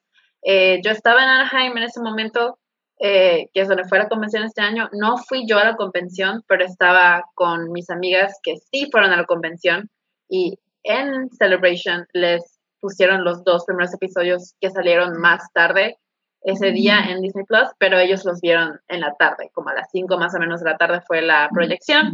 Mis amigas fueron, salieron y les dije, pues, ¿qué onda? ¿Cómo está? Quiero saber, necesito saber, porque yo en ese momento yo no sabía si iba a ver que no vio o no, yo no sabía si la quería ver. Eh, todo dependía de qué es lo que estaba ofreciendo la serie, a dónde, hacia dónde estaba yendo. Vieron los dos primeros episodios, salieron mis amigas Alex y Shannon y les dije, pues, ¿qué onda? ¿Qué, qué, cómo, cómo la ven. Y sus palabras fueron de que es lo mejor de Star Wars desde The Last Jedi. Eh, y yo, ok, tienes mi atención. y les pedí como spoilers, me, les pedí que me dijeran qué es, lo que está, qué es lo que pasa en los episodios para saber por qué. Y me dijeron, con que me hayan dicho, sale Leia, yo dije, no manches, ya. O sea, tengo, voy a tener que verla, o sea, ni modo, porque Leia, después de Ben, probablemente sea mi personaje favorito de Star Wars, la amo, es todo. Y que me, haya, que me hayan dicho Leia sale en Kenobi eh, de niña, en Alderaan, y les pregunté, ok, pero es un cameo o qué? Y me dijeron, no, ella es la trama. Y les dije, bueno, ok, entonces ya, sí la voy a tener que ver, ni modo. Y la vi, vi los episodios ya a medianoche, cuando salieron eh, los volvimos a ver con ellas, o ellos los vieron dos veces ese día, eh, y ya creo que eso fue lo que para mí el, fue el selling point, porque yo no estaba segura si quería ver Kenobi, porque no sabía eso mismo, hacia dónde iban a llevarlo, qué es lo que querían hacer con él, era solo una serie para que Obi-Wan eh, cortara cabezas y peleara con eh, los cazadores de, de Jedi eh, durante seis episodios, porque si era así, no me interesaba verlo. Si iban a hacer algo como para apelar al, al lado blanco varón de, estado, de, Star Wars, eh, del, fan, del fandom de Star Wars que se quejó tanto de, de las Jedi, si era un producto que iba a apelar hacia ellos y que no iba a tener en cuenta a los fans de las precuelas también, creo que eso era también algo que me importaba mucho saber si era, se sentía como las precuelas o se sentía como eh, Star Wars contemporáneo y creo que es una buena mezcla de ambas, o sea, siento que esta serie es una secuela espiritual de las precuelas, por así decirlo, que es, es algo raro porque las secuelas de las precuelas no es la trilogía original, pero creo que efectivamente, como decía Héctor, es una eh, lleva un poquito más allá las precuelas, específicamente Revenge of the Sith, eh, y te da un poquito más. O sea, yo sí veo, me, me, vería en el futuro viendo un maratón de las precuelas y Obi-Wan Kenobi. Eh, creo que es así, el, como es un cierre de broche de oro a las precuelas para no terminar en una nota tan, un poco tan triste ni desesperada. Ves Obi-Wan como para quitarte ese sabor de boca y te da, te vuelve a dar como eh, pues esperanza, que creo que ese también es uno de los temas principales de la serie. Eh, así que creo que fue efectivamente eso, fueron esas dos cosas, saber que ella era, era una parte importante de la serie y que su relación con Obi-Wan iba a desarrollarse en la serie que iban a explicar como más o menos de dónde se conocían, porque pues Leia en A New Hope conoce a Ben Kenobi de nombre, pero nunca sabíamos exactamente dónde lo había conocido, y pues ahora pues tenemos este insight en su pasado eh, y cómo Obi-Wan se convirtió en una persona tan importante para Leia que decidió nombrar a su único hijo por él. Eh, eso fue lo que para mí fue el selling point. Pero sí, creo que al final del día estoy, estoy de acuerdo con Gina. O sea, creo que la parte más valiosa de esta serie es que sí cumple mucho con, con esta idea de que Star Wars es tragedia, pero la tragedia al final siempre lleva esperanza también. Y digo, sé que puede ser un concepto un poco de mm, contradicción, pero justamente, de hecho, estaba escuchando el podcast de Sky Talkers que me encantaba cuando amaba Star Wars, me encantaba escucharlas. Y ahora me atreví a volverlas, volverlas a escuchar hace dos años. Eh, me atreví a volverlas a escuchar porque hace dos años que no las escuchaba oh, espérame, no, tres años, hace tres años que no las escuchaba. Y sinceramente me, me, encanta, siempre me ha gustado muchísimo su análisis de cómo Star Wars es tragedia, porque al final del día lo que les pasa a los personajes en casi todos los materiales de Star Wars es trágico, pero que al final del día esa tragedia que la tragedia, pues al final del día es un género que se utiliza para que podamos sentir compasión, empatía y entender como las emociones y las situaciones en que diversos personajes se encuentran, Star Wars al final del día, o al menos el buen Star Wars, agarra la tragedia y le da ese pequeño, ese pequeño vuelco al final, donde te dice, sí, estos personajes sufrieron, estos personajes duelen, estos personajes están en un duelo constante, pero eso no significa que hayan perdido la esperanza en la vida, la esperanza en otras personas y la esperanza en que puede haber un mundo mejor. Porque es a través del entendimiento de estas emociones, de estos dolores, de esta culpa, sobre todo aquí en Obi-Wan, donde Obi-Wan básicamente lo vemos, como decía Héctor, 100% culpándose de que básicamente murieron todas las personas que él conocía, tiene que pasar este proceso donde a través de otra persona, que es Leia, va a encontrar las ganas de vivir de nuevo y que a pesar de que siguen pasándole cosas muy fuertes y que tiene que enfrentar momentos muy fuertes emocionalmente, él va a entender que justamente por qué vale la pena seguir luchando, por qué vale la pena seguir salvando lo que amamos, básicamente, ¿no? Y, y, eso es lo que me pareció a mí excelente de esta serie. O sea, creo que le da en el clavo también como a la situación en la que estamos el día de hoy viviendo, porque al finalmente este tipo de películas en este momento es como pues estamos en recesión, estamos en esto, la pandemia, bla, bla, bla. O sea, como que todo se ve que el mundo es un lugar como más oscuro, ¿no? Y, y son ese tipo de productos específicos de Star Wars tanto en la tele, en el cine como en la literatura, que podemos nombrarlos, o sea, literalmente no, no es todo Star Wars, son como productos muy específicos que sí nos dan esas ganas de tener esperanza y, y, saber que literalmente somos la chispa que va a encender el fuego, que va a destruir esta oscuridad, ¿no? Yo sé que estoy citando otro producto, pero como digo, lo, lo, tengo más, el, el, otro producto lo tengo más este, en mi mente ahorita que Obi-Wan, al menos en citas, en quotes directos. Pero bueno, a ver, Gina, ¿estás aquí ya con nosotros? ¿Nosotros? Hola, sí, perdón, no sé en qué momento me fui. Yo sí me estaba dando mi speech sobre Leia y sobre. Estaba muy bueno tu speech. De hecho, nada más te quedaste con eh, la reacción de tus amigas. Oh, ah, bueno, una amiga que, eh, que tuiteó eh, que, ok, ella también vio el, el, episodio antes de que se estrenara en Disney Plus y tuiteó. Aquí, esas son las razones por las que Obi-Wan en realidad es acerca de Ben Solo. Hablo hilo. Y fue como, ok, espera, ¿qué? y ya fue que me explicó que cómo sale Leia y es su relación con Obi, con Kenobi, con Ben Kenobi, como es una es un insight a, la relación tan estrecha que debió, debieron haber tenido en algún momento o, o, algo que debieron haber vivido juntos que llevó a Leia a nombrar a Ben por Ben Kenobi y la, lo, las connotaciones que tiene esto a través de las generaciones, del el, el tema de la esperanza, como eh, sí Leia eh, fue la lo que le trajo la esperanza a, a Obi-Wan en un momento muy oscuro y, y luego años después era Obi-Wan la, la única esperanza de Leia también. Y luego Ben siendo la, la esperanza de, del futuro de los Jedi, de los Skywalker, de, la luz de la fuerza, eh, todo eso resuena, resuena a través de las generaciones y creo que eso es parte del, del gran acierto que tiene Kenobi eh, para mí, que se siente como esta historia más grande eh, de lo que se ve en un principio, como puedes ver cada parte individual, pero es, en realidad es una historia que va a través de generaciones de diferentes, de muchos años y que se siente como una historia épica eh, creo que eh, va hacia allá que no vi y es parte de lo que, de lo que más me fascina, mm, me ha fascinado de Star Wars en el, pasado.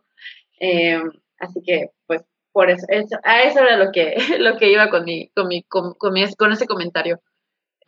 y, y sí, estoy completamente de acuerdo contigo, Edith. me fascina mucho como que el tema de la esperanza es el tema principal de la serie y cómo va cómo resuena eh, a través de los personajes de Obi-Wan y también de, de, Riva, de Leia.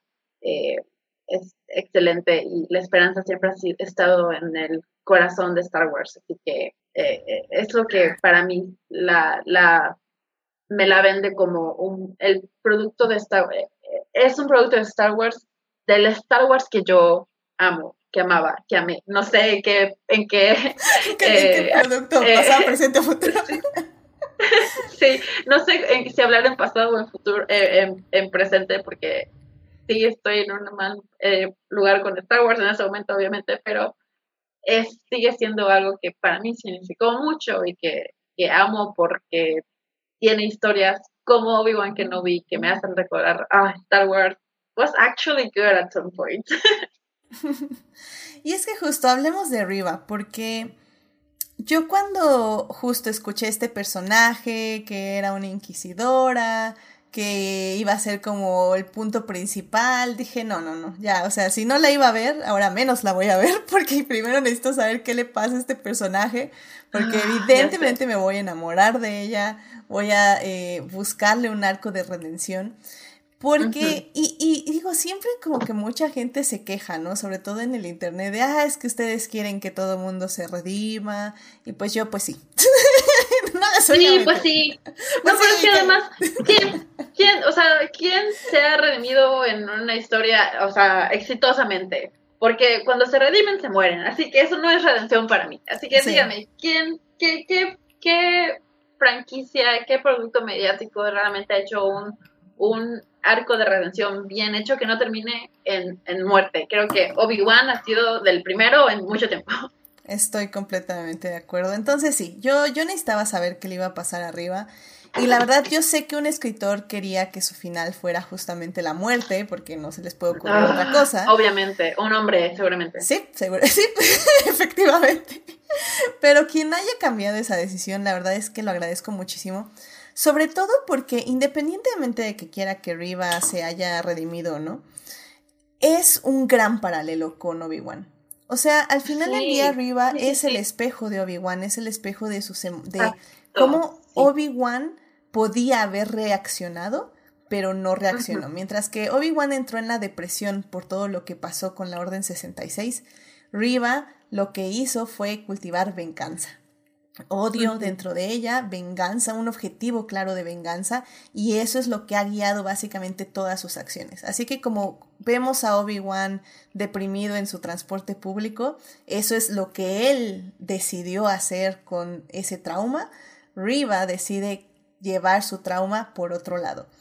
Que no es que esté bien, ¿eh? pero es una forma de reaccionar y creo que eso es lo que es tan interesante y tan válido. Y, y temáticamente Riva representa el pasado de Obi-Wan Kenobi y los fantasmas de Obi-Wan Kenobi. Ella representa el fracaso, lo que, lo que Obi-Wan considera un fracaso de su parte, porque ella era, era una de los Padawans que estuvo, eh, que fue víctima de, de la Orden 71, no de, de Anakin Skywalker llegando al templo y matando a los Younglings. Ella estuvo ahí, ella logró sobrevivir, pero al final de cuentas ella es el fantasma de los errores de Obi-Wan, así es como eso es lo que representa dentro de la temática de la historia. Así que si matas a Reva, la temática de la serie no tiene sentido, porque ¿cómo vas a matar a lo que representa los errores de Obi-Wan? Porque a final de cuentas, Obi-Wan no quería deshacerse de sus errores del pasado, lo que quería era encontrar un cómo lidiar con eso y cómo avanzar, cómo seguir viviendo, cómo encontrar el, la fuerza para seguir, diciendo, para seguir viviendo y seguir existiendo y seguir luchando. Temáticamente no puedes matar al personaje que representa eso para Obi-Wan. Digo, podrías hacerlo, pero sería, estarías vomitando sobre la temática de serie. Así que eh, eso que me fascina, igual del personaje de Reba, no solamente es un espejo, es representa lo que Obi-Wan considera como su mayor falla y el, al ella vivir y tener una nueva oportunidad de pues redimirse y de hacer algo más valioso con lo que tiene con su tiempo y ya me perdí porque estoy muy emocionada. Eh, pero, eh, eh, eso es lo que ella representa así que no lo puedes matar y el hecho de que ella de que ella viva representa para Obi Wan eso eso mismo la esperanza el ver el futuro el dejar ir al pasado, los errores, eh, el dolor y, encontrar la fuerza de seguir adelante y simplemente despertar al día siguiente y tratar de hacer lo mejor que ayer.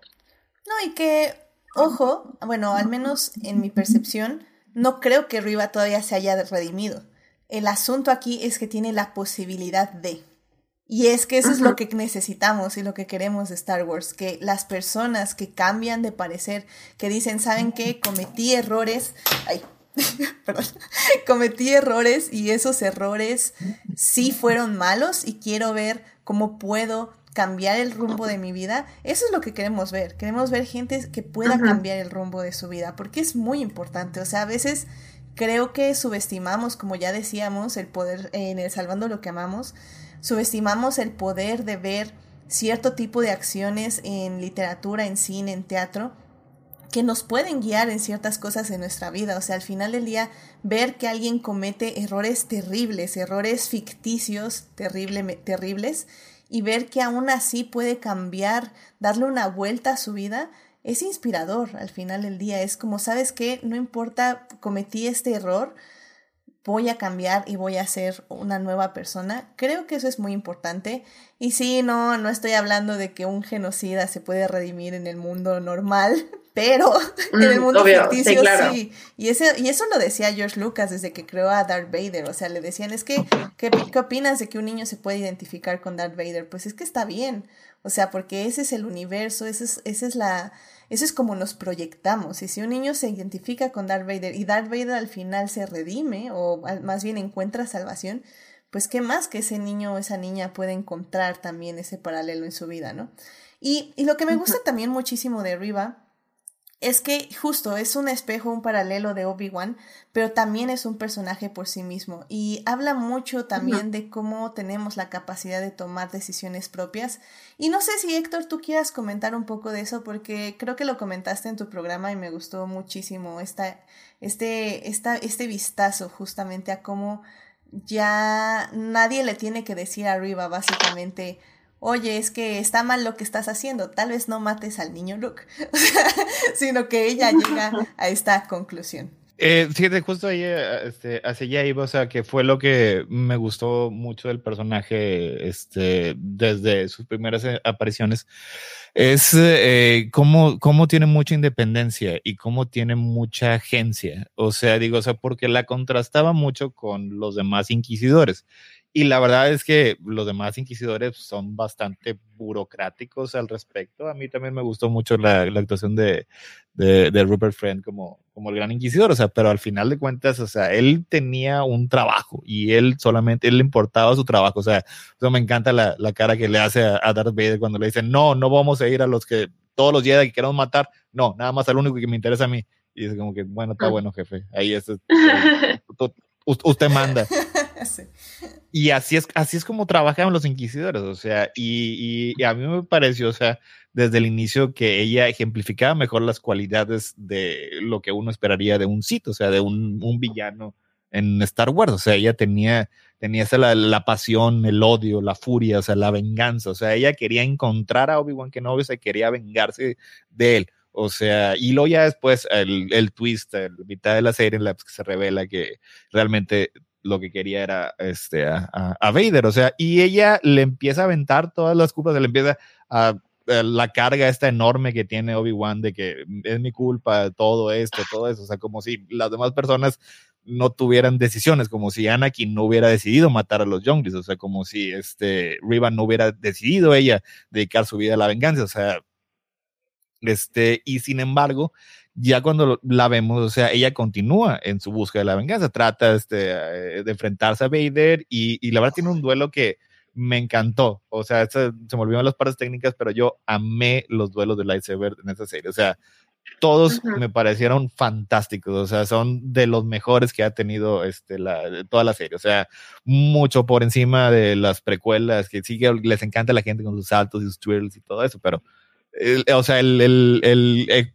el peso dramático que tienen estos duelos son maravillosos. Y ese duelo que tiene con Vader es genial. O sea, y luego después cuando la deja ahí, este, casi muerta y este, y, y, le, le, revelan que desde un principio siempre sabían y que por eso la estuvieron usando. O sea, y como quiera ella continúa con su independencia.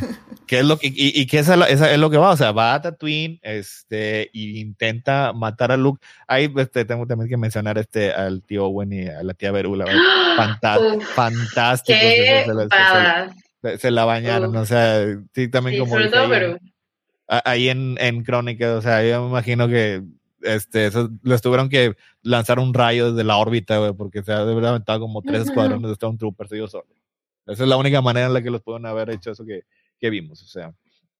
Y se, se, enfrenta con ellos, o sea, y luego después, ya cuando tiene Luke a, su merced, obviamente dormido, porque Luke tiene, no tiene que ser más que un monigote en esta serie, que no puede saber nada, no puede hacer nada interesante ni saber nada interesante hasta dentro de nueve años, o sea, y ella misma es la que decide hacer lo correcto. No es Obi-Wan en el que este el que le dice no es este no es Luke salvando a Vader, no es este los siete ocho que se necesitaron para traer a Kylo Ren de vuelta. No, o sea, ella sola es la que decide tomar la decisión correcta. Y es por eso que ya después, este, incluso Obi-Wan, pues le ofrece, le ofrece su mano. O sea, y, le ofrece este, lo que se habla de, redención, camino a la redención, o sea, el punto es el, el cambio de decisión, el, el tratar de alejarte de las decisiones incorrectas para tratar de hacer las maneras correctas. O sea, y esto es algo que ella decide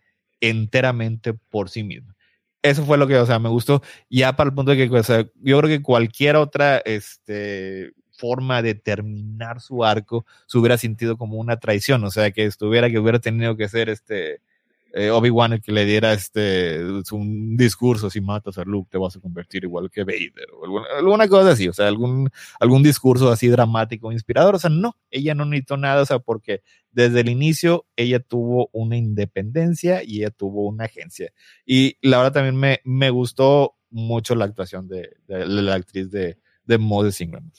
O sea, este, no tuve quejas. Y, y todo lo más que dijeron también estoy de acuerdo. O sea, porque se refleja en todo. Se refleja en Obi-Wan, incluso también se refleja en Anakin. O sea, este, su historia reverbera en lo que es así como que el centro, el corazón de lo que es una historia de Star Wars. Completamente de acuerdo. Que, ¿sabes qué? Nada, creo que hay algo que no he visto que nadie comenta que Obi-Wan literalmente la mandó al matadero. O sea, si se dan cuenta que qué maldito fue Obi-Wan también. o sea, literalmente le dijo, este, te, vas te voy a dejar chance de que literalmente te vengas y que mates a Vader. Mientras yo voy a escapar con toda la gente. O sea, literalmente Obi-Wan sí pensó así como, no, si Riva le va a ganar a Vader. Obviamente no. o sea, pobre mujer, la envió al matadero. No, no lo, es que no, no lo he mencionado mucho en, en, en, las partes técnicas y también no es algo que, que, que me gusta así como que enfocarme mucho. O sea, pero esta serie eh, se planeaba originalmente que fuera una película. Mm, Así que tuvieron que eh, maquillar mucho el guion, cambiar muchas cosas, además de lo que era el destino de, de Riva, de este personaje. O sea, pero tuvieron que alargarla mucho y tuvieron que tal vez, este, en ocasiones se siente así como que los hilos del guionista, que tiene que poner a los personajes en cierto punto y algunas cosas se ven muy convenientes y, y sí, o sea, pasan cosas como esa. O sea, este, sí, la verdad, sí, yo sí, también sí la había notado, pero eh, se lo achaqué nada más a que, ok, en ese punto lo que necesitaban era este enfrentamiento entre Vader y Riva. Me gustó mucho, me pareció que fue excelente para lo que es el, el, lo importante de la serie. O sea, todo lo demás, lo que hemos mencionado, lo visual, o sea, y, las maquinaciones del guion y los detalles, todo eso se me hace que, que pasa a segundo plano porque lo que es el, el, trabajo en sí, la caracterización y las actuaciones, eso es lo que la serie hace muy, muy bien. No, y, yo sé que hablé muy mal en los aspectos técnicos de la edición, porque sí creo que hay momentos de edición muy, muy malos, pero híjole, esa batalla con Vader, Vader y Riva, qué bonitos paralelos. O sea, neta, es, es, son de los flashbacks, que yo saben que odio los flashbacks. Bueno, en esta serie, los flashbacks, 10 de 10. O sea, en Riva le dan un asunto, o sea, el trauma de Riva sube a 100%, o sea, está increíble literalmente cómo logran meternos a su mente, a su trauma, porque está paralizada viendo a Vader, porque literalmente está recordando la muerte de toda la gente de a su alrededor y cómo ella no podía hacer nada al respecto y cómo ella no puede hacer nada en ese momento.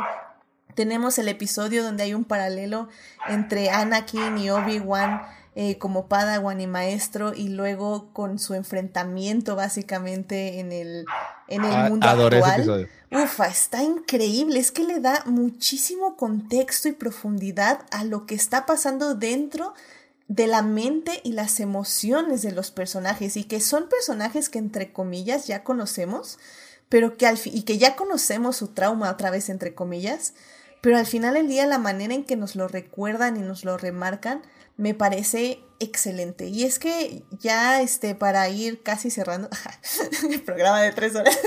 Este, bueno, nada más. no, no, no, eh, no, no, hay problema. Es que, mira, todavía vamos a tocar justamente, quiero nada más remarcar la relación entre Obi-Wan y Anakin. ¿O ibas a comentar algo más de arriba? No, eh, no, de, de eso. Ah, ok.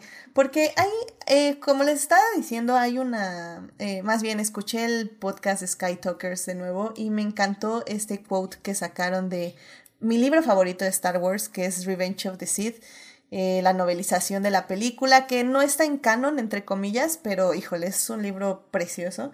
Y justamente dice, eh, esto no era Sith contra Jedi, esto no era luz contra oscuridad, ni bien contra el mal. Esto no tenía nada que ver con la responsabilidad o con el legado, ni la religión ni la moral. Era Anakin contra Obi-Wan. Y, y, creo que esa, ese quote eh, queda perfecto en la serie, porque al final del día, sí, están cargando todas las cosas que han hecho. Anakin está cargando con ser Vader, como cada momento se odia por todas las decisiones que tomó. Como Obi-Wan se odia por todas las decisiones que tal vez no tomó. Pero cuando están juntos, cuando se ven por primera vez después de todo ese tiempo, cuando se enfrentan la primera vez y cuando se enfrentan la segunda vez, o sea, literalmente sabes que son ellos dos, que es Anakin y Obi-Wan, eh, que no importa qué es lo que están pasando, qué va a ser el futuro, cuál fue, eh, cuál es el presente literalmente están cargando sus pasados y sus historias en sus espaldas, en cada golpe, en cada movimiento del saber. Hay un, en la pelea final hay un momento en que se toman las manos, que también Sky Talkers les encanta el concepto de manos en Star Wars, que es muy evidente durante toda la saga y las series. Hay un momento cuando están peleando que se toman las manos, que me parece también igual a mí muy significativo. Entonces, creo que la serie sabe los momentos en que ponerlos y que también es otra cosa que me molestaba, bueno, no me molestaba cuando lo estaba leyendo porque no estaba viendo la serie, pero luego ya que vi la serie me molestó, porque hay algo que también es un paralelo con lo que vamos a hablar más adelantito de las Jedi, pero la gente no tiene paciencia. O sea, creo que nos estamos muy mal, mal acostumbrando eh, incluso yo diría que ya yo también en TikTok ya un video de un minuto ya me ya lo ya lo quito ya me desespero. Digo esto es un minuto no eh, pero sí nos estamos mal acostumbrando a que queremos que todo sea el primer episodio que todo lo queremos que sea los primeros minutos. O sea siento que ciertas personas querían que Vader y Obi Wan ya estuvieran peleando con lightsabers en el minuto 10 de la serie. Y afortunadamente eso no es lo que le interesa a Deborah Chow eh, ella quería tener justamente un crecimiento emocional de estos dos personajes, sobre todo el crecimiento emocional de Obi-Wan, para que cuando llegáramos a Anakin, cuando llegáramos a Darth Vader, supiéramos cuál es la carga emocional y traumática, sobre todo la karma traumática que tienen al enfrentarse y por qué esa carga traumática les pesa en cada uno de sus golpes. Y creo que es algo que se nota perfectamente durante la serie y, la verdad es que le aplaudo de pie porque me encantó, me encantó cada momento que tal vez si lo vemos como en el global son es como el 10% de la serie, pero ese 10%, uff, buenísimo, buenísimo. Pero no, no sé tú Gina qué, qué de este de esta carga dramática entre nuestros dos bebés, eh, padre, hijo, hermanos, este, amigos. Sí, completamente de acuerdo. La verdad, igual, otra de las razones por las que al final sí decidí verla es porque estaba muy emocionada de que Hayden Christensen haya, haya regresado. Sí, iba a McGregor, pero él como que era obvio que iba a regresar. Pero Hayden no estaba del todo segura hasta que lo anunciaron oficialmente que iba a estar eh, siendo Darth Vader otra vez. Y la verdad estoy muy, muy, muy contenta de que lo haya hecho, que lo haya aceptado, de que se esté sintiendo eh, eh, apreciado Hayden dentro de Star Wars, que creo que en su momento los fans tóxicos del momento le fallaron mucho a Hayden. Eh, cuando no merecía tanto muy mal, muy mal.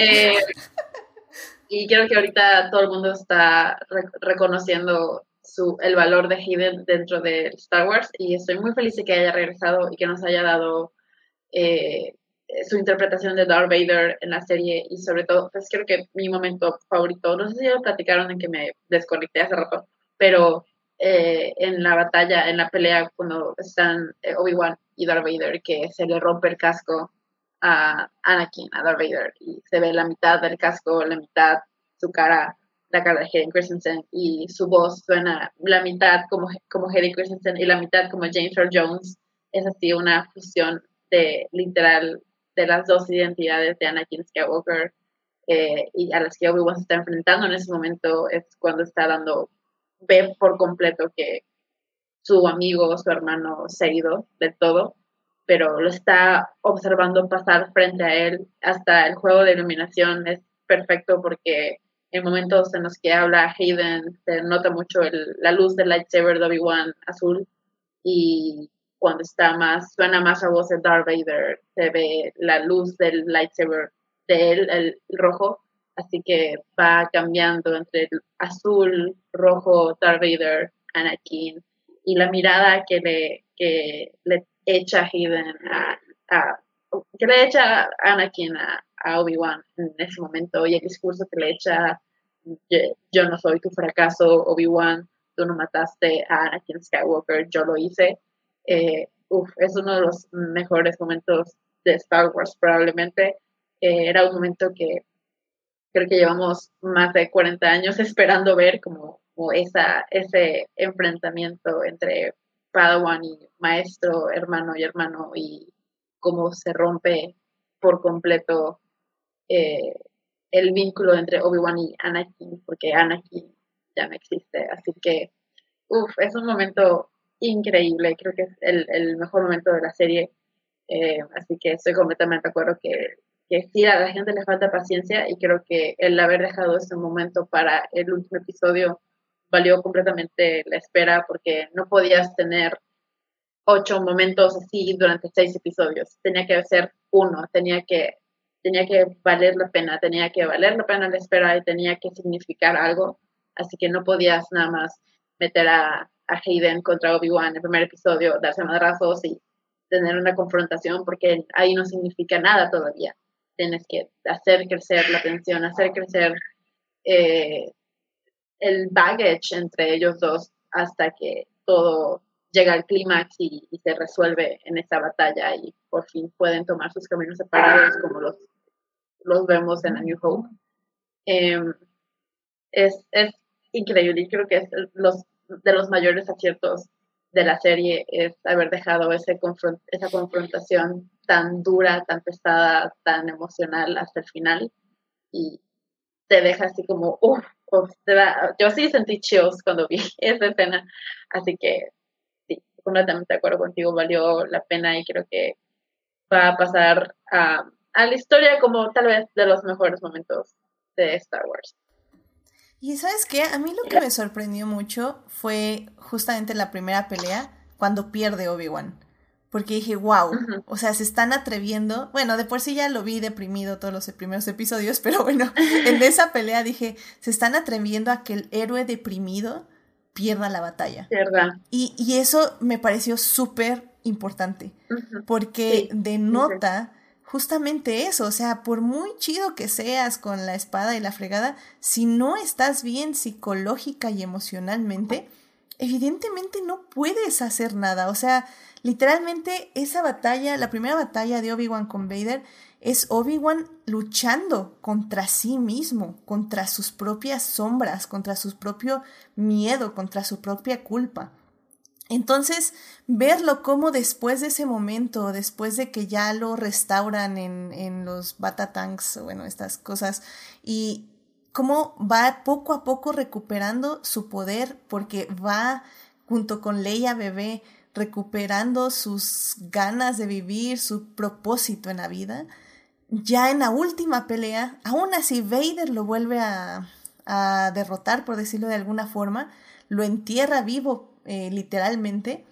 Y ahí es cuando Obi-Wan dice, ¿sabes qué? Si quiero vivir, porque tengo un propósito, porque ya vi la esperanza.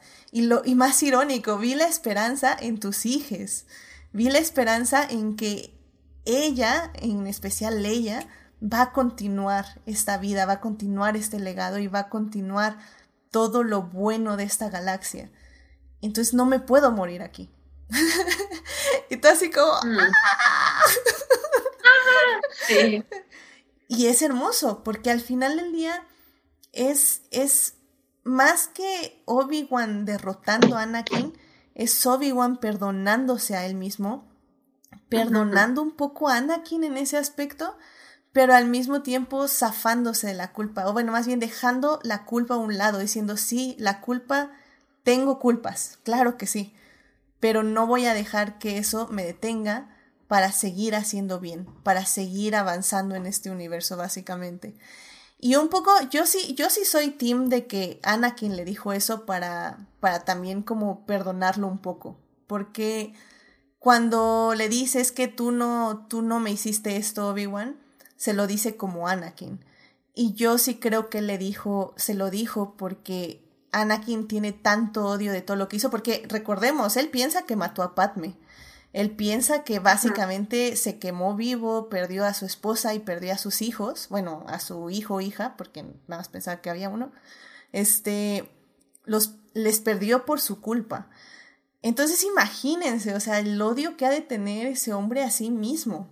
Y, y obviamente pues le va a decir, bueno, ¿qué crees que tú, Obi-Wan? ¿Me odias? O sea, perdón, pero yo me odio más de lo que tú me puedes odiar a mí. Así que no, no, no te voy a adjudicar a ti el placer de decir que me odias más de lo que me odio yo.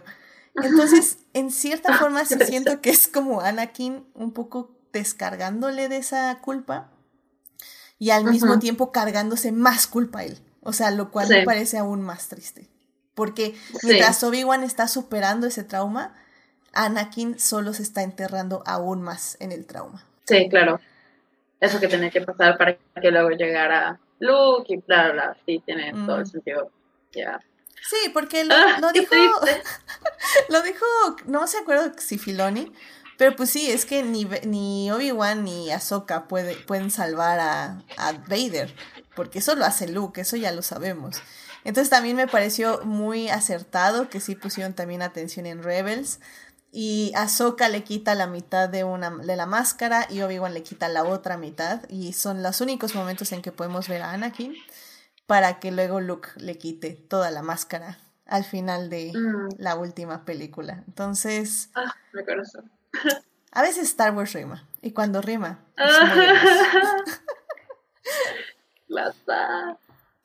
Ay, pero pues no sé, Héctor, si quieras comentar algo más de la serie eh, para ya, ahora sí, ya pasar oficialmente a la tercera parte. ¿A la tercera parte? Este, bueno, ahorita que estaban mencionando este, la, la pelea, o sea, eh, está muy bonito, está muy poético y está metafórico de una manera un poquito obvia, pero pues a veces cuando es tan obvio como que ya los fans no lo captan, o sea, pero está este Vader entierra a Obi-Wan, o sea, lo llena de piedras, o sea, y luego pues ahí él mismo se continúa enterrando, o sea, porque las voces que está oyendo son las voces de es la voz de Anakin diciendo que lo odiaba, o sea, y las voces de él mismo también diciéndole todo lo que había hecho. O sea, él ahí en ese momento estaba enterrado completamente, o sea, tanto física como mentalmente. Y lo que lo hace este, levantarse, salir de ese hoyo, literal fue precisamente lo que te dijiste, o sea, cuando empieza a recordar, o sea, ¿por qué está peleando? O sea, la razón de, de, vivir, o sea, y son precisamente que tiene las imágenes de, de Luke y de Leo, o sea, eso es lo que le, le da la fuerza y la, la energía de, de, continuar peleando, o sea, que es, la verdad, este, un momento muy bonito que a mí se me hace que, que funciona en muchos niveles, o sea, y luego después ya, bueno, también a mí la, la, parte favorita fue esa, esa, esa conversación este, final. Este, yo sí lo veo como Anakin teniendo, igual como Riva, o sea, este, tomando responsabilidad de sus actos. O sea, sí puede decir que las, este, las maquinaciones de Palpatine y a lo mejor Obi-Wan pudo haber sido un mejor maestro, lo que tú quieras, pero a final de cuentas, el que tomó esa decisión, el que tomó el camino del lado oscuro, fue el mismo Anakin. O sea, y eso es lo que le, está diciendo este a, a Obi-Wan. O sea, yo soy responsable, yo fui el que mató a Anakin Skywalker, o sea, porque es un momento muy impresionante, porque ahí estamos viendo el nacimiento, del el ascenso de Darth Vader, o sea, y, y, es algo que no realmente no habían este, captado hasta ver la serie, o sea, porque pues ha habido libros, ha habido este otro material en el que te trata de, de, de mostrar ese momento, o sea, pero hasta ese punto, ahorita lo que seguíamos viendo era Anakin cosplayando como Vader. O sea, tenía este su, su, su, traje, su lightsaber rojo de Sith y su máscara y todo lo que sea, pero todavía había una cierta parte de él que continuaba siendo Anakin Skywalker. O sea, y es ya hasta ese punto ahí cuando ya este, le dice a Obi-Wan Kenobi que él mató a Anakin, es cuando ya de todas las maneras, o sea, vemos el ojo rojo de los Sith, o sea, vemos la iluminación que mencionó Gina de su mismo sable rojo. Ahí ese es el momento cuando verdaderamente nace Darth Vader, o sea, el Darth Vader que conocemos. Y es lo que acaba siendo la serie de una manera magistral, que es lo que este, le hacía falta a Star Wars y a lo mejor este, todavía no, no, o sea, no sabíamos o no se habíamos dado cuenta, pero se necesitaba un puente, se necesitaba un puente que conectara lo que eran las precuelas con, este, con la trilogía original. O sea, porque a pesar de, de, este, las buenas intenciones de George y, de todo eso, o sea, muchas cosas en Revenge of the Sith se sienten muy abruptas. O sea, porque él decidió que todos los eventos este, que llevan a la creación del imperio, todos tenían que ocurrir literalmente en una hora. O sea, y no es suficiente tiempo para hacer este cambio tan drástico desde un punto de vista de caracterización. O sea, es muy difícil pensar que los personajes como los vimos al final de Revolution of the Sith son los mismos que vemos en Star Wars. O sea, y es la serie que, que se dedicó a hacerlo. O sea, tanto en la mente de los fans, a mí, a mí personalmente es fue de las cosas que más me sorprendió al verla. O sea, sí, genuinamente se siente como el cambio entre las precuelas y lo que eran las precuelas y su historia y lo que íbamos a ver en la, este, en la trilogía original. O sea, se siente ese cambio este, pausado, sí, contado a través de dos horas, tres horas y media, pero ahora sí, ya tenemos a los personajes este, en su punto de vista. Y eso es, este, yo creo que uno de los más aciertos más grandes que tiene esta serie, o sea, como que en general, o sea, porque enriquece enormemente lo que es todo el, mito de Star Wars, todo, todo, toda la narrativa de Star Wars de, muchas maneras. O sea, ahorita se, se, mencionó un poquito los flashbacks de este, entre, digo, con Obi-Wan entrenando a Anakin. O sea, y eso lo podemos ver que es casi, no sé, literalmente salieron de ahí y, le hablaron, este, oye, a matar a Padme, vayan a cuidarla. O sea, es, ocurre justo antes de Attack of the Clones. Ah, entonces ya podemos entender un poquito lo que era el, headspace, la, este, la, la, emoción que en ese entonces sentía Anakin. O sea, Obi-Wan, es que Obi-Wan me está retrasando, he's holding me back. Porque es precisamente lo que le dice en, aquí en esta serie. O sea, le dice, este, hasta que no este, aprendas a tener esto, no estás listo para ser un Jedi. O sea, así como que nos enriquece y nos da mucho contexto a, lo que es este, esas escenas en Attack of the Clones, o sea, y, y o sea, y ni hablar de este, el, el cambio en, en, en, enfoque que vamos a tener eh, la próxima vez que veamos este Star Wars a, New Hope, o sea, esto, o sea, cosas así como que bien sencillas que lo último que ve Obi-Wan antes de morir es que Luke y Leia están reunidos. Que jamás no se había pasado por la mente que es algo que le importaría. O sea, más que por este un, eh, eh, un, muy superficial apego a estos, a estos dos personajes. O sea, pero en ese entonces ni siquiera sabíamos que conocía a Lea. Cuando veamos otra vez ya ese, el mensaje que le manda este, Lea a Obi-Wan, o sea, todas las cosas que le dice, ya sabemos, o sea, que tiene un, este, un, mayor significado, o sea, que tienen todo un apego emocional detrás de esas palabras. O sea, hasta también lo que ahorita mencionó Gina, que siempre ha sido una de las cosas que me ha hecho rechinar mucho los dientes, que es el nombre de Ben Solo. Ya hasta eso tiene sentido. O sea, este, no pensé que esta serie le fuera a dar ese, e, e, ese cambio de la perspectiva y, y, nos lo acabó dando. O sea, este, como, como pieza de, de narrativa de Star Wars, la verdad, Obi-Wan Kenobi acabó cumpliendo prácticamente, o sea, todas las cosas que necesitaba y un montón de cosas que yo creo que ni siquiera estábamos seguros que necesitábamos verla. Amén, amén, amén, amén. este, pues Gina, eh, digo, obviamente todavía podemos decir algo en la siguiente parte, pero no sé si quieras decir algo más de, de la serie de Obi-Wan. Solo que me gustó mucho como eh, hablaban de Padme, eh, las veces que Leia preguntaba por su madre eh, y Obi-Wan hablaba de, de Padme. Eh, hay un el episodio donde fije que él es papá y todo. Me gusta mucho que, que Leia tenga ese insight hacia la persona que fue Padme Amidala. Y para mí cualquier representación de Padme Amidala, por más pequeña que sea, la acepto, la, la retengo y la agradezco. Eh, aunque me hubiera gustado que la hayan nombrado, o sea, que hayan dicho su nombre eh, out loud, Padme Amidala. Eh, pero bueno, no, no, se pudo, no se pudo todo en, en, en, en, esta, en Star Wars, no que se puede todo, pero aprecio mucho el que le hayan dado un pequeño espacio a Padma Amidala y darle su lugar como la madre de Leia y, me da mucha ternura que haya tenido esos momentos con Obi-Wan y también al final cuando le habla Obi-Wan a Leia de ambos padres, le dice, tienes esas cualidades de tu madre y esas cualidades de tu padre. Me da mucho, oh, me, me, hace sentir muy, muy eh, cálido el corazón. y eso es todo.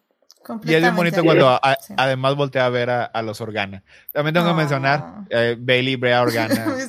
Maravilloso. maravilloso. sí, sí, sí. Oh, maravilloso. Yo, siempre he sido bien fan de Bailey Organa. Yo también. Yo también. Es que Bailey Organa es, es lo máximo. Lo, lo, lo es, sí. No, y aparte, o sea, al final del día, o sea, creo que eh, también hay, hay algo que tal vez no hablamos mucho, pero el asunto de familias adoptivas.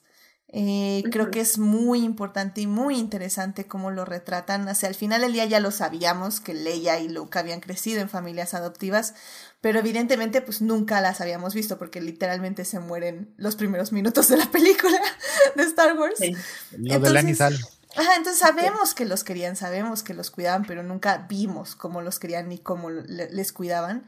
Y ver tanto a Les Organa como a Les Skywalker cuidar de Luke y de Leia, quererles, amarles, estar ahí, este, básicamente sabiendo quiénes son, sabiendo la carga eh, familiar que tienen y por tanto la carga tal vez hasta este política social que puedan, van a tener en un futuro por ser potencialmente igual de poderosos que su padre, igual de inteligentes que su madre. O sea, aún así deciden cuidarles y prepararles lo mejor que pueden. A Luke no lo prepararon mucho, pero, a ella sí, la prepararon muy bien, porque iba a ser literalmente la reina de su planeta. Reina. Entonces, eh, creo que eso está muy padre y muy, muy interesante y me alegra muchísimo que podamos ver una representación así de, de madres y padres por elección eh, tan bonita y sobre todo en una serie de Star Wars. Así que 10 de 10 para mis este, Organa y mis Skywalkers que, que lo hicieron muy bien. Sí. Amén. me gustó mucho cuando estaba, estaba peleando este con, con Riva y él le dice, lo quieres como si fuera tuyo. Y le dice, es mío. Le dice, no, este, sí. oye, también quiero mencionar este a, a, Joe Edgerton que, pues cuando salió en Attack Clones hace 20 años, pues estuvo ahí, pero siempre se me dice así como que muy, no sé, muy buenecito y pasan 20 años y se ve tan cansado de la vida como el tío bueno original. Dios lo bendiga. Sí, 100% de acuerdo, definitivamente. Excelente cameo de Liam Neeson. Está bien. la verdad sí. Me gustó que. Regresé con puro sas. Ajá, y con alegría. Es que es eso, es como. Casi, casi fue como, ay, Obi-Wan, 10 años deprimido por nada. Ya, vente para acá, vámonos ah, al real business de esto. Y así como, ay está bien.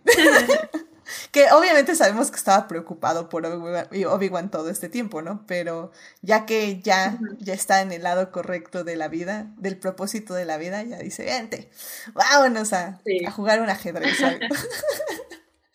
a seguirle. Me encanta. Sí, muy bien. Excelente cameo, también estoy muy de acuerdo. Pues bueno, em, pues ya vámonos a la tercera parte que va a tener que ser algo rápida. Pero bueno. Solo una hora, dos horas. Ajá. Pues, ok, ah, sí, pues rápidamente nada más en el chat. Este, como que no, no sé si convencimos a Julián García. Yo espero que más o menos lo hayamos convencido. Saulo Tarso nos está diciendo que no vio el último capítulo porque sí se le hizo la serie narrativamente un poco repetitiva y que ya no quiso ver el último capítulo. Fue bien hermoso. Yo diría que lo vieras, creo que sí cierran excelente todos los arcos y ya si llegaste al... Ya, o sea, ya. empezaron la serie sabiendo dónde querían terminar y escribieron todo en reversa. Exacto. aquí queremos llegar, vamos a escribir todo para llegar a este punto. Así que ya te aventaste cinco episodios. sí, el episodio es eh, la razón para que se hizo la serie, así que pues vela, bueno. O sea, ¿cómo puede ver cinco episodios y no ver el último? O sea, ya, ya, estás ahí. Ya, ya, estás del otro lado. O sea, sí. sí. sí, O sea, por ejemplo, yo quería, dije, bueno, si es la última temporada de Stranger Things, pues la veo, pues ya estoy del otro lado. Y luego me enteré que hay otra, entonces dije, no, no, ya, eso ya no lo veo. O sea, Ay, Edith, pero es muy buena.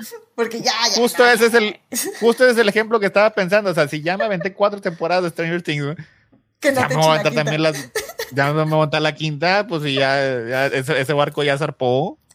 Exacto. Y en cambio yo me bajé a la mitad, entonces ya, así, así, o sea, si hubieras visto hasta el 3. Sí. La campaña para que no, no, yo ya, yo ya, Stranger Things ya. Que, que les vaya muy bien a esos chamacos y que Dios los bendiga. pues los chamacos hace 10 años que no son chamacos, pero sí. Eso sí. Pero bueno, pues ya, ahora sí, vámonos ya a la tercera parte, que no, Julián, no va a durar otra hora no te preocupes. No, más bien no, no, no empieces a aquí a alborotar a la gente. Así que, sí. Mm. nosotros. Vámonos a la tercera parte.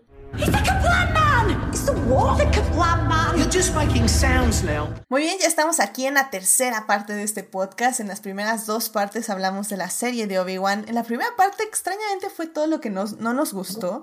Pero en la segunda, ufa, ya, le entramos con lágrimas y corazón a todo lo que significa Obi-Wan para el universo de Star Wars y la importancia de este tipo de narrativas. No solo en Star Wars, yo creo, sino en la literatura en general.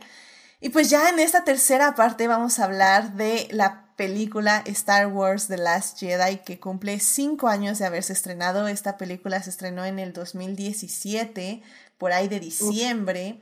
Y bueno, pues básicamente cambió Star Wars para bien para y para mal. o sea, ok, vamos a decir, para bien. Para bien, para bien. Y algunas personas dirían que para mal. Porque yo, yo diría que para mal, porque puso la barra para mí y para muchas personas más demasiado alta. The Last Jedi nos hizo creer, me hizo creer a mí que Star Wars eh, tenía algo que decir, que era que no era una franquicia como, no sé, sí, yo soy fan de Marvel, pero no es como una franquicia de Marvel que nada más saca películas, sacar películas y hacer el universo más, más grande y contar historias nada más para que la gente siga yendo, yendo al cine. Star Wars tenía una misión, una visión, tenía algo que decir y The Last Jedi era la película que lo resume todo, lo resumió todo. Eh, ahí está plasmado el corazón, el alma de Star Wars de Last Jedi, así que nos hizo creer que realmente era un, producto eh, que tenía una eh, tenía eso no quiero no quiero repetirme más pero que tenía algo algo importante que decir y lo estaba diciendo de una manera muy valiosa, pero estamos en delusión, ¿verdad? Estamos eh, en negación, así que vamos a decir que, que, sí, que, que, nos dejó la barra muy alta y pues ni modo, no, no han podido hacer otra película que pues pueda compararse y seguir eh, a The Last Jedi, así que pues, por eso la saga se terminó ahí, así que pues bueno, ahí está. por eso para bien y para mal. Exacto, sí, sí, sí. Como, como dice Julián García en el podcast, dice, digo, en el chat dice Edith, para bien o para mal, que lo que dije yo. Y él dice, todos en el podcast encienden sus sables luz, efectivamente.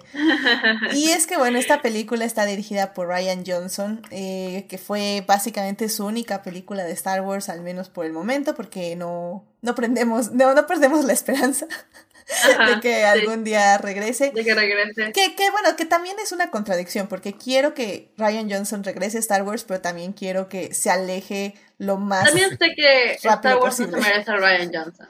Así que, que quiero que vuelva porque quiero más de su Star Wars, pero Star Wars en este momento no se merece, no se merece Ryan Johnson, así que, eh, quién sabe. Sí, sí son, son esos, es literalmente vamos a tener mucho de eso, es como, sí, pero no, pero no, pero sí. y, y, bueno, pues eh, como digo, la película cumple cinco años. Eh, yo la vi el día de ayer eh, y tenía miedo porque justamente le comentaba a Héctor antes de entrar al programa que esta película yo la veía literalmente cada, cada tres meses hasta el 2019, hasta diciembre del 2019. ¿Qué pasó el, diciembre? Del... No sé, algo, pues algo sucedió. Pedillos, como que los pedillos. ¿Cómo qué? Eso está bien meme, literal, fue así como unos pedillos.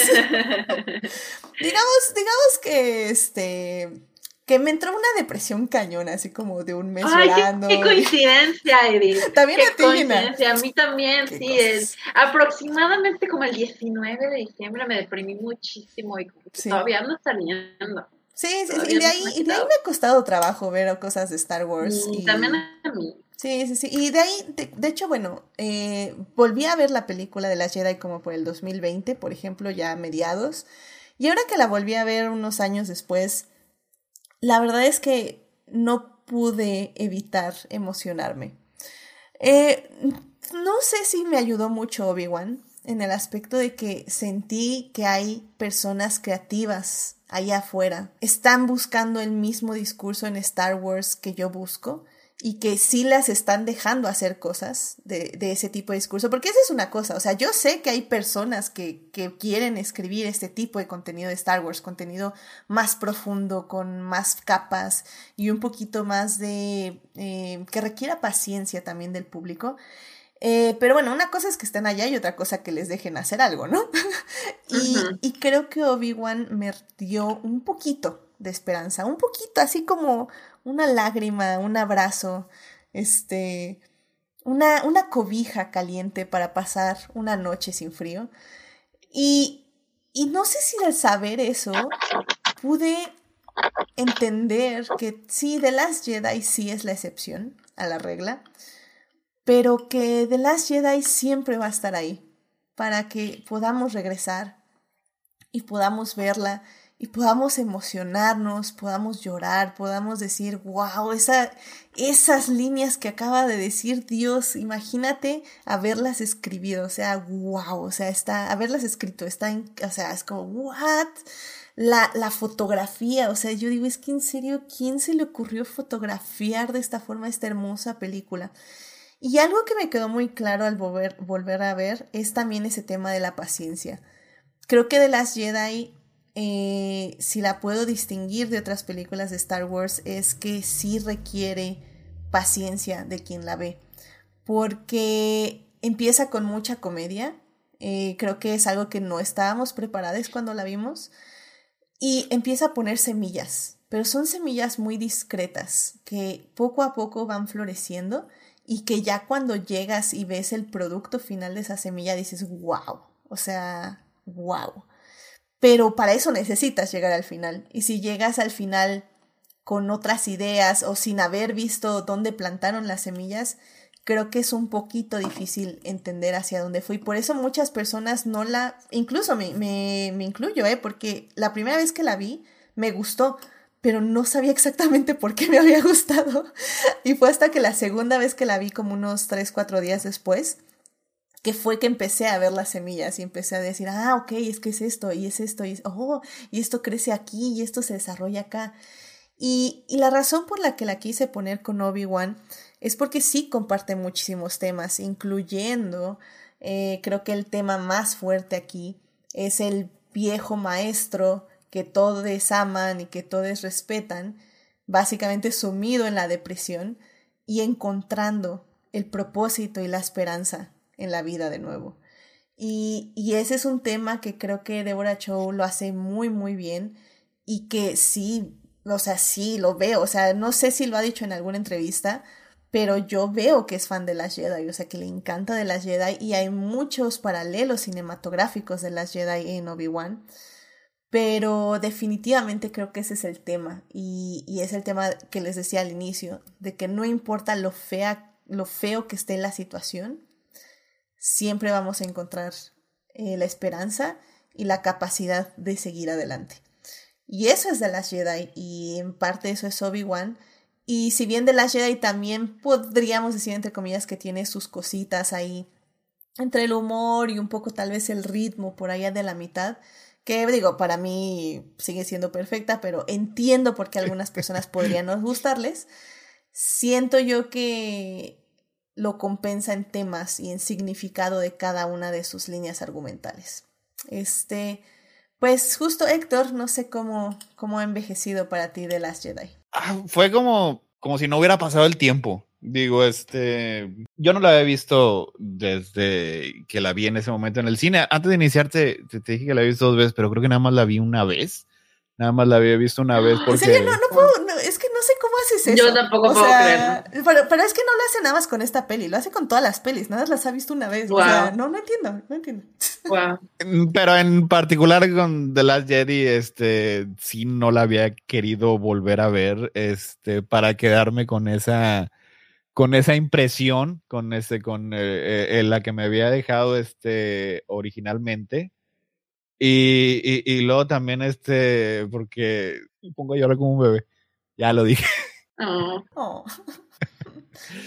y, y te digo, yo este, empecé a sentir la misma este, emoción de cuando la vi en, eh, hace cinco años. O sea, encontré los, el mismo valor en los personajes, el mismo valor en la narrativa, los mismos detallitos que sí mencionó este ahorita Edith, así como que era plotty stuff que no soy fan cuando tienen que hacer como que un poquito de nonsense para continuar la trama, pero pues al final de cuentas, como con, como con One, no importa, no importa mucho, o sea, porque lo importante es enfocarse, centrarse en lo que son los personajes, en, en sus viajes, en su jornada. Y lo que tiene de impresionante la película es que prácticamente o sea, todos los personajes tienen una evolución.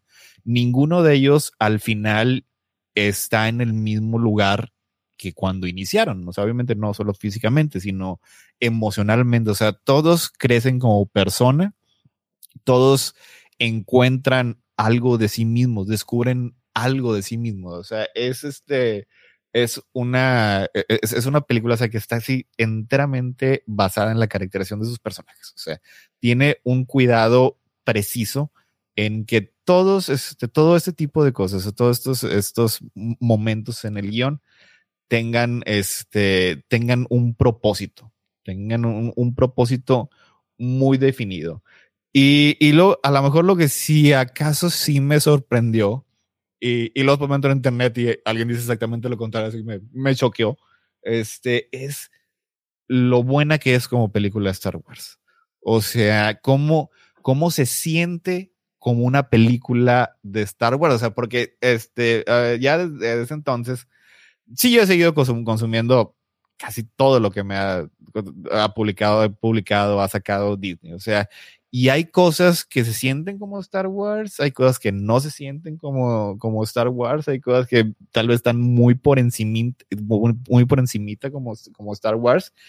Pero The Last Jedi, de principio a fin, o sea, en la manera en cómo cuenta la historia, en la manera en cómo elige las locaciones para contar en la historia, o sea, casi absolutamente todo se siente como una película de Star Wars. O sea, las escenas tienen un ritmo, tienen una cadencia como las mejores escenas de Star Wars, o sea, y sí, a lo mejor al final, sí, el, el ritmo de todas, todas las escenas juntas sí empieza a desgastar un poquito, ya casi, ya casi al final.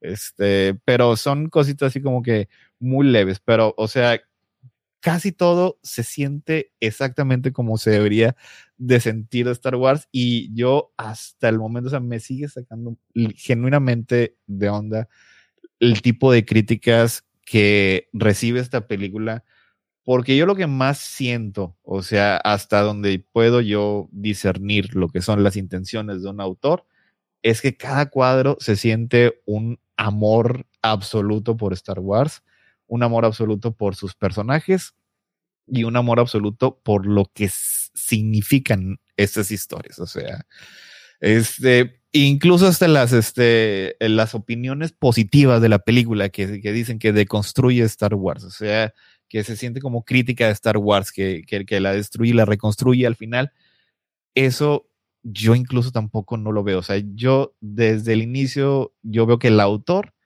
ama Star Wars. O sea, o sea, que, que, creció, que, creció viendo Star Wars, o sea, que creció pensando este, lo que es Star Wars, que en ciertas cosas le pone un su sellito distintivo, pero a final de cuentas, o sea, cómo estos personajes hablan, cómo estos personajes este, dicen las cosas, o sea, los diálogos de Yoda, este, esa breve aparición, o sea, yo creo que es literal la, única la única vez desde Empire Strikes Back que vemos a ese Yoda, o sea, a ese Yoda que dice cosas tan sencillas, tan, este, tan, tan breves, pero tan ciertas, o sea, que hasta cierto punto son tan obvias, pero a lo mejor no lo habías visto, no te lo habían dicho o no lo habían puesto de una manera tan abreviada con cosas como decir como que este, e, el failure is the best teacher o we are what they grow beyond. O sea, todas esas son cosas que están a la par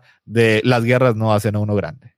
O sea, todos esos, esos, pequeños este, este, pedazos de genuino conocimiento están presentes en la película. O sea, y todo esto, todo esto que estoy diciendo, todo eso, al volverlo a ver esta, esta vez, o sea, todo estuvo ahí presente, todo estuvo ahí como cuando la vi por primera vez este, hace cinco años. O sea, es un caso raro, es un caso raro de que, o sea, la película yo creo que por este, su impacto, por su calidad, o sea, me dejó con la misma impresión que me dejó en, en su momento. O sea, la sigo, me sigue gustando tanto como cuando la vi hace, hace cinco años. Sí, sí, completamente de acuerdo con todo lo que dices. Y es que yo, yo probablemente tenía miedo de que todo lo que ha pasado después de las Jedi le afectara a la película y la, la deshiciera en cierta forma.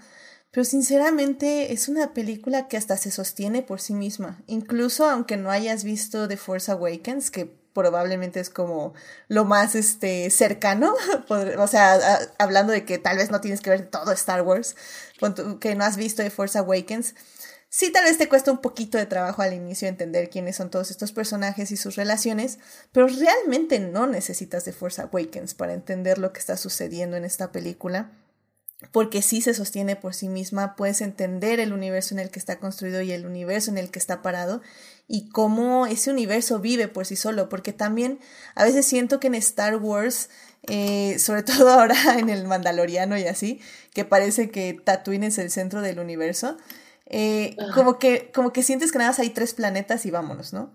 Y creo que en The Last Jedi eh, se siente que hay mucho más universo fuera Tal vez un poco porque eh, haciendo trampa, comillas, comillas, pues nada más están literalmente en un crucero yendo hacia un lugar y otro y una ahora sí que la protagonista está en otro planeta y luego otros protagonistas se van a otro planeta y ya no pero aún así aún con el universo tan limitado entre comillas se siente aún muchísimo más amplio por todos los temas que tocan de la guerra de la soledad de la culpa.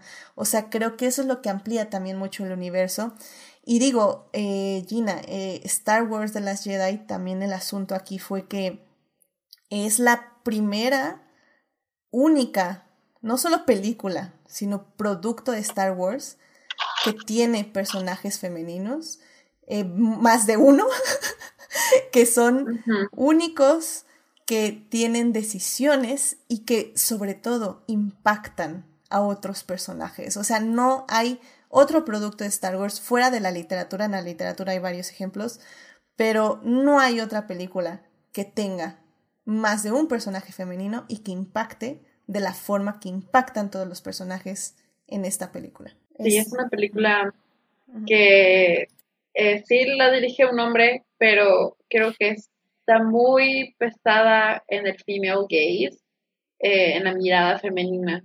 Eh, tenía, tenía que ser así porque el, el, personaje principal, que es Rey, es una mujer.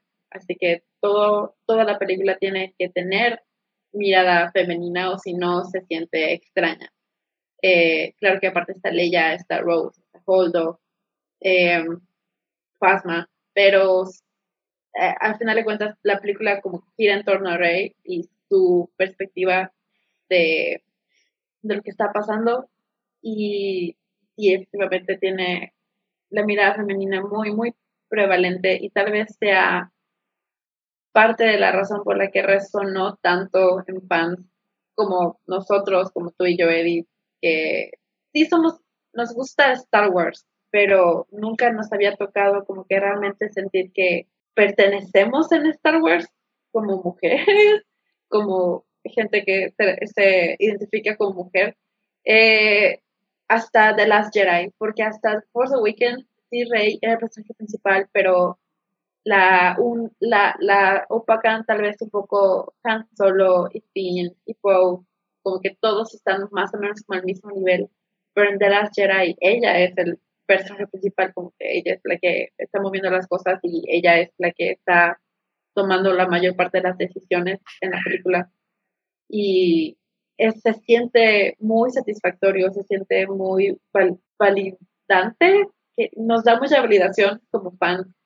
Decir, bueno, al fin un personaje femenino que tiene tantas cualidades, que tiene el poder y la, la, la eh, agencia en la historia eh, y que toda la película podemos ver su perspectiva darle el peso y el valor que ella tiene como, como personaje en la historia, siendo un personaje femenino. Es algo inaudito para Star Wars hasta ese momento y desde entonces, así que creo que eso es lo que la hace igual muy especial y en parte también la razón que no, no, puede, no se puede eh, no darse cuenta, no, no podemos no darnos cuenta ni aceptar que esa es una de las razones por las que muchas, muchos fans, entre comillas, de Star Wars, le tienen mucha roña de las Jedi y sienten que de las Jedi arruinó sus vidas, arruinó sus infancias y que arruinó Star Wars porque cómo es posible que el mando lo tenga Rey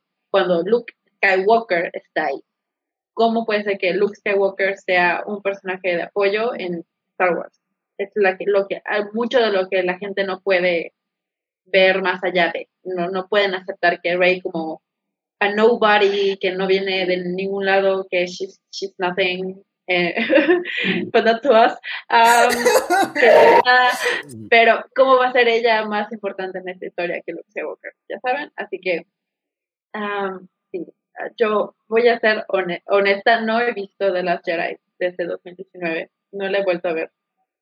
Eh, me duele mucho porque es una de mis películas favoritas, eh, pero por eso mismo de que es una de mis películas favoritas, no he, no he tenido el corazón de volverla a ver porque sé que me va a doler, sé que me va a regresar a la depresión de 2019, sé que me va a poner en un lugar muy oscuro verla y sentirme feliz por dos horas y media y después regresar a la realidad me va a doler muchísimo. Así que no la he podido volver a ver, pero todo esto hablo de las Jedi con los recuerdos que tengo de hace más de dos, tres años. Eh, pero la vi un montón de veces cuando entre 2017 y 2019, la habré visto unas 50 veces mínimo. Eh, así que no, no tengo ningún, ningún problema para recordar ni analizarla porque lo hice todos los días desde 2017 hasta diciembre de 2019. Lo, era, era mi vida analizar y, decir, wow, esta película fue hecha con tanto amor, con tanto cerebro, con tanta eh, respeto hacia lo que Star Wars representa, pero también con tanta emoción y anhelo de ver hacia dónde puede ir, hacia dónde podía ir, hacia dónde podíamos llevar Star Wars que sí, ya tiene un pasado, una historia establecida y todos lo amamos, pero eh, ¿a dónde más podemos llevarla? ¿Hacia dónde podemos llegar con esos personajes, con esta, este mito, con esta, eh, este universo? ¿Hacia dónde más lo podemos mover? Ese es como el espíritu de las Jedi, es como let the past die, kill it, you have to, sí, pero también el, el avanzar, el ver qué más tiene que ofrecer el universo y los personajes y la historia y el mito. Así que por eso yo creo que es, superior en todos los, en todos los aspectos a las películas de Star Wars, sin faltar de respeto, al respeto a ninguna película de Star Wars, porque al final de cuentas, pues, nos, se volvió eh, un icono de la cultura pop por una razón, pero The Last Jedi lleva todo lo que hizo bueno Star Wars lo elevó a la milésima potencia y sentó las bases para hacerlo incluso más grande y mejor que antes. Lo que pasó después, pues tal vez no ha vivido a lo que de las Jedi cementó, pero como ustedes dicen, de las Jedi sigue ahí, sigue existiendo y sigue siendo un vistazo a lo que fans como nosotros apreciamos y amamos de Star Wars, el tipo de historias que queremos escuchar, que queremos ver, el tipo de, temáticas que Star Wars puede manejar y que nos encanta cuando lo hace, porque cuando lo hace, lo hace muy bien, pero el problema es que no lo hace lo suficientemente, lo suficientemente veces para, para, para mí. O sea, yo siento que me, me hace falta más contenido como de las Jedi, como Kenobi, que traten estos temas, que nos lleven a esos lugares de reflexión, que hagan Star Wars más grande que un planeta desértico y un chamaquito que quería ser Jedi como su papá, ya saben. Em, así que, sí, The Last Jedi es el amor de mi vida, pero pues bueno, em, no le he podido volver a ver desde, 2019, pero eh, definitivamente marcó un antes y un después en la franquicia, yo creo. Sí, no, no te voy a mentir, Gina, es, es un proceso. Como digo, de, desde el 2019 yo la he visto dos veces, o sea, incluyendo la de la de ayer. La primera vez me dolió y me sale, Me sale en Disney Plus y he sentido como ganas de, uy, quiero ver de las Jedi, pero luego digo, no estoy, no estoy, no estoy en el, en la, en el estado mental apropiado. Se ve bien bonita en Disney Plus. Se ve bien bonita. Sí. Pero sí, no, no te voy a mentir, la primera vez que la vi después de la 2000, del 2019 lloré, o sea, lloré no por la película, sino por todo lo que significaba. Y sí, sí fue muy difícil, pero, pero bueno, un año después de que la volví a ver, este, ayer, este, no sé, como que hasta me, me trajo paz interior. como que acepté que The Last Jedi es la excepción y que si volvemos a ver algún producto como The Last Jedi como Kenobi, va a ser otra excepción y que tal vez estoy viviendo de migajas que me están dejando en, la nada. Pero, pero esas migajas me sostienen por, son lembas, me sostienen por mucho tiempo. Entonces, y es muy bonito cuando sucede al final del día. Entonces, sí, y digo, igual nada más para complementar, eh, a mí lo que más me gusta de Rey y de su viaje es que una es el camino de la heroína, no es el camino del héroe, que es diferente. Y, y en ese aspecto ahí entra eh, Adam Driver como Kylo Ren, como Ben Solo, que, que es lo que me encanta de las Jedi, que sí, Kylo Ren es un personaje, vive por sí mismo, pero vive a servicio del desarrollo del rey. Y eso cuando lo vemos, o sea, ni en ninguna película, no, no hablamos de Star Wars, hablamos de cualquier película excepto Orgullo y Perjuicio. claro, que es Star Wars, pero en la regencia, claro. Exactamente. Eh, de las Jedi, de las Jedi. De las Jedi, sí. Em, donde un personaje masculino vive o existe para servir el desarrollo del personaje principal femenino, donde lo complementa, lo lleva de la mano y justo le dice, o sea, cuando, cuando Rey le dice es que literalmente me siento tan sola, y le dice, es que no estás sola. Y ella le dice, es que tú tampoco estás solo. O sea, que dos personajes que encuentren eh, la razón de seguir adelante, porque literalmente vivían por inercia, casi, casi. O sea, Rey vivía sobreviviendo el día a día y, y, Ben vivía también sobreviviendo al día al día, pero con traumas básicamente más eh, psicológicos y fuertes, por decirlo. Bueno, no, son traumas igual de fuertes, pero el punto es que se encuentren y que encuentren ese propósito en cada uno y que aún así, aunque encuentran su propósito en, en, en, en, en ver el camino del otro y en pensar que se complementan, aún así tomen la decisión incorrecta al final y que Rey decida que efectivamente sí siente esta conexión perfecta con él, pero que, aún, que no puede traicionar sus ideales y que tiene que elegir rechazarlo y ven que tiene que vivir doliéndole sabiendo que algo hizo mal. No sabe qué hizo mal para que esa tipa lo, rechazara, lo rechazara. ¿Por qué rechazó mi propuesta de matrimonio si, si, si ofendía a, ella y a toda su familia? Exactamente, le dije que era nada y que no era nadie, pero no para mí. Entonces, o sea, me encanta, o sea, me encanta, me encanta, o sea, mucha gente, este, sí, incluyendo ese podcast de crónicas que luego escuché, no entienden por qué amamos a Adam Driver. Y, y, creo un poco que eso es el asunto. Es que no es. O sea, sí es Adam Driver, porque Adam Driver. Claro que es Adam Driver, lo han visto. Pero, pero es por eso, porque esa energía. Esa energía de. Los te amo. que le da. Sí, sí, sí, sí, esa energía de te amo, pero a la vez no entiendo por qué me estás diciendo que no, y a la vez no te puedo odiar.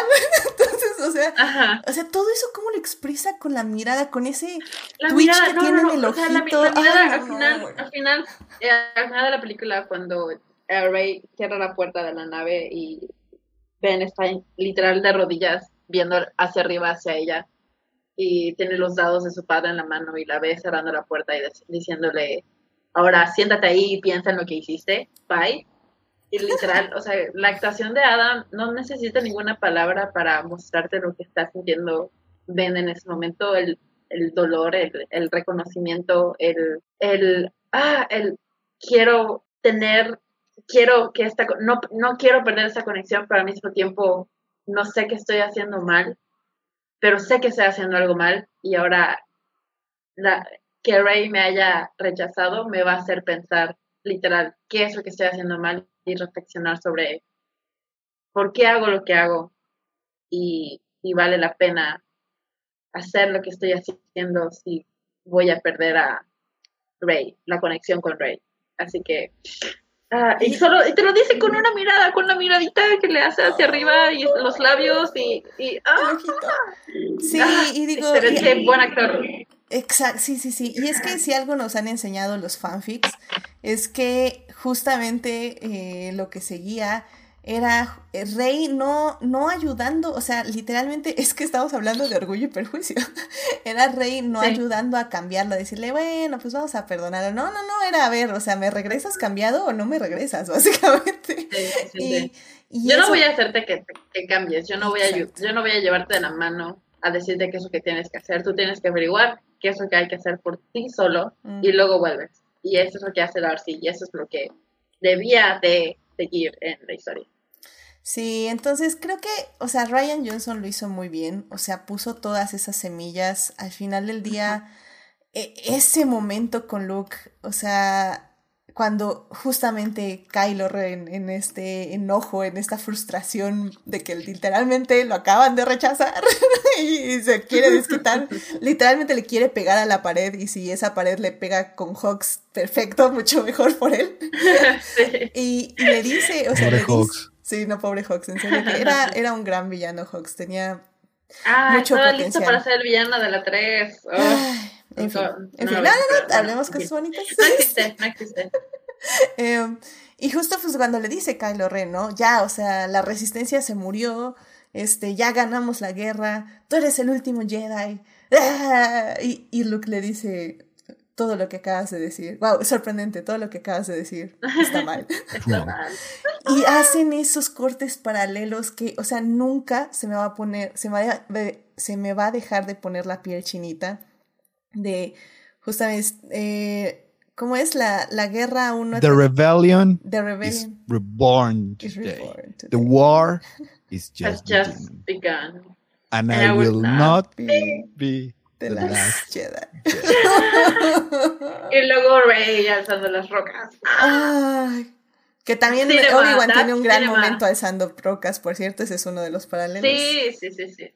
Wow. Y digo, también evidentemente es la última actuación de Carrie Fisher, que lo hace increíblemente bien. Eh, le da la estafeta a Poe, que básicamente aprendió a golpes, a cómo no ser un ingrato y no tener la audacia de hombre. Y ser un líder. y ser un líder, efectivamente. Eh, Rose dándole a Finn esa nueva perspectiva sobre la guerra, sobre quiénes son los peones de la guerra, porque como bien dice Sector, o sea, Finn era era una víctima real, o sea, de, del imperio. Y, y en su perspectiva de sobrevivir, no había entendido su parte dentro de la gran maquinaria, por decirlo de alguna forma, y Rose le ayuda a darle esa perspectiva. Ah, Finn sí tenía uno de los mejores arcos y de los más... Eh, tenía un gran potencial para literalmente desmantelar al imperio. Y creo que Ryan Johnson lo deja muy claro. Um, Stormtroopers. Sí, o sea, había mucho ahí. Sobre todo porque en la literatura también lo habían puesto muy claro que, que una rebelión de Stormtroopers era evidentemente lo que seguía. Era lo que tenía que pasar, porque no puedes darnos un personaje que era un Stormtrooper eh, y hacernos ver que, ah, solamente son personas que están eh, brainwashadas, que, que, se llevaron de niños y que son víctimas de, de esta maquinaria enorme del imperio, que no son simplemente parte de un ejército, son, son personas. Y Finn es la e, es evidente con Finn que son personas debajo de esos cascos, así que tenía que suceder algo que rompiera con, con eh, el, el, imperio desde los Stormtroopers. Pero, el ciclo de pues, violencia. Es, que ese fue un, un, concepto interesante que este, introdujo, no sé, el aire, la película anterior, o sea, porque a, diferencia, o sea, los Clone Troopers pues, eran clones, eran, eran creados para eso. Y los Stormtroopers eh, de la trilogía original eran conscriptos o eran personas que ellos decidían unirse al imperio.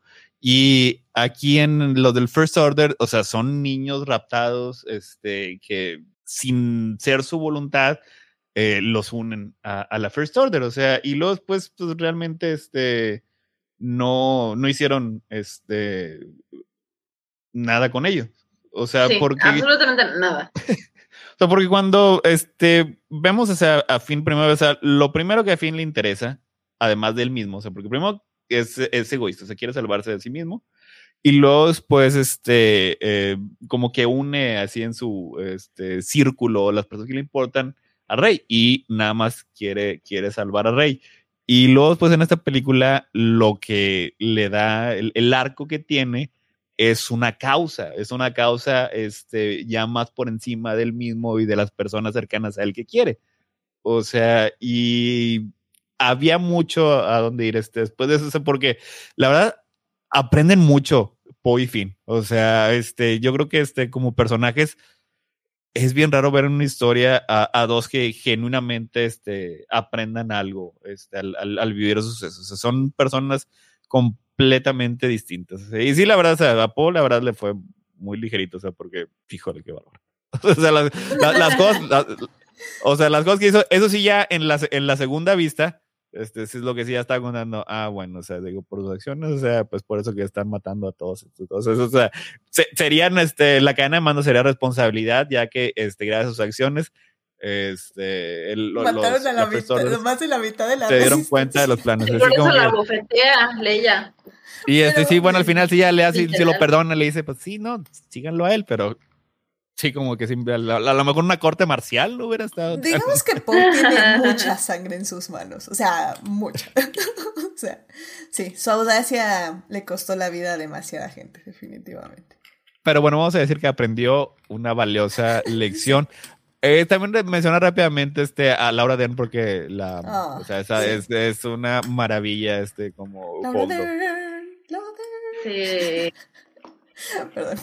La, la, despedida que tiene con Lea es tan emotiva. Es tan hermosa. Es que se sienten los años de amistad. O sea, digo, para quienes leímos Leia Princess of Alderaan, ya sabemos cómo se conocen y todo.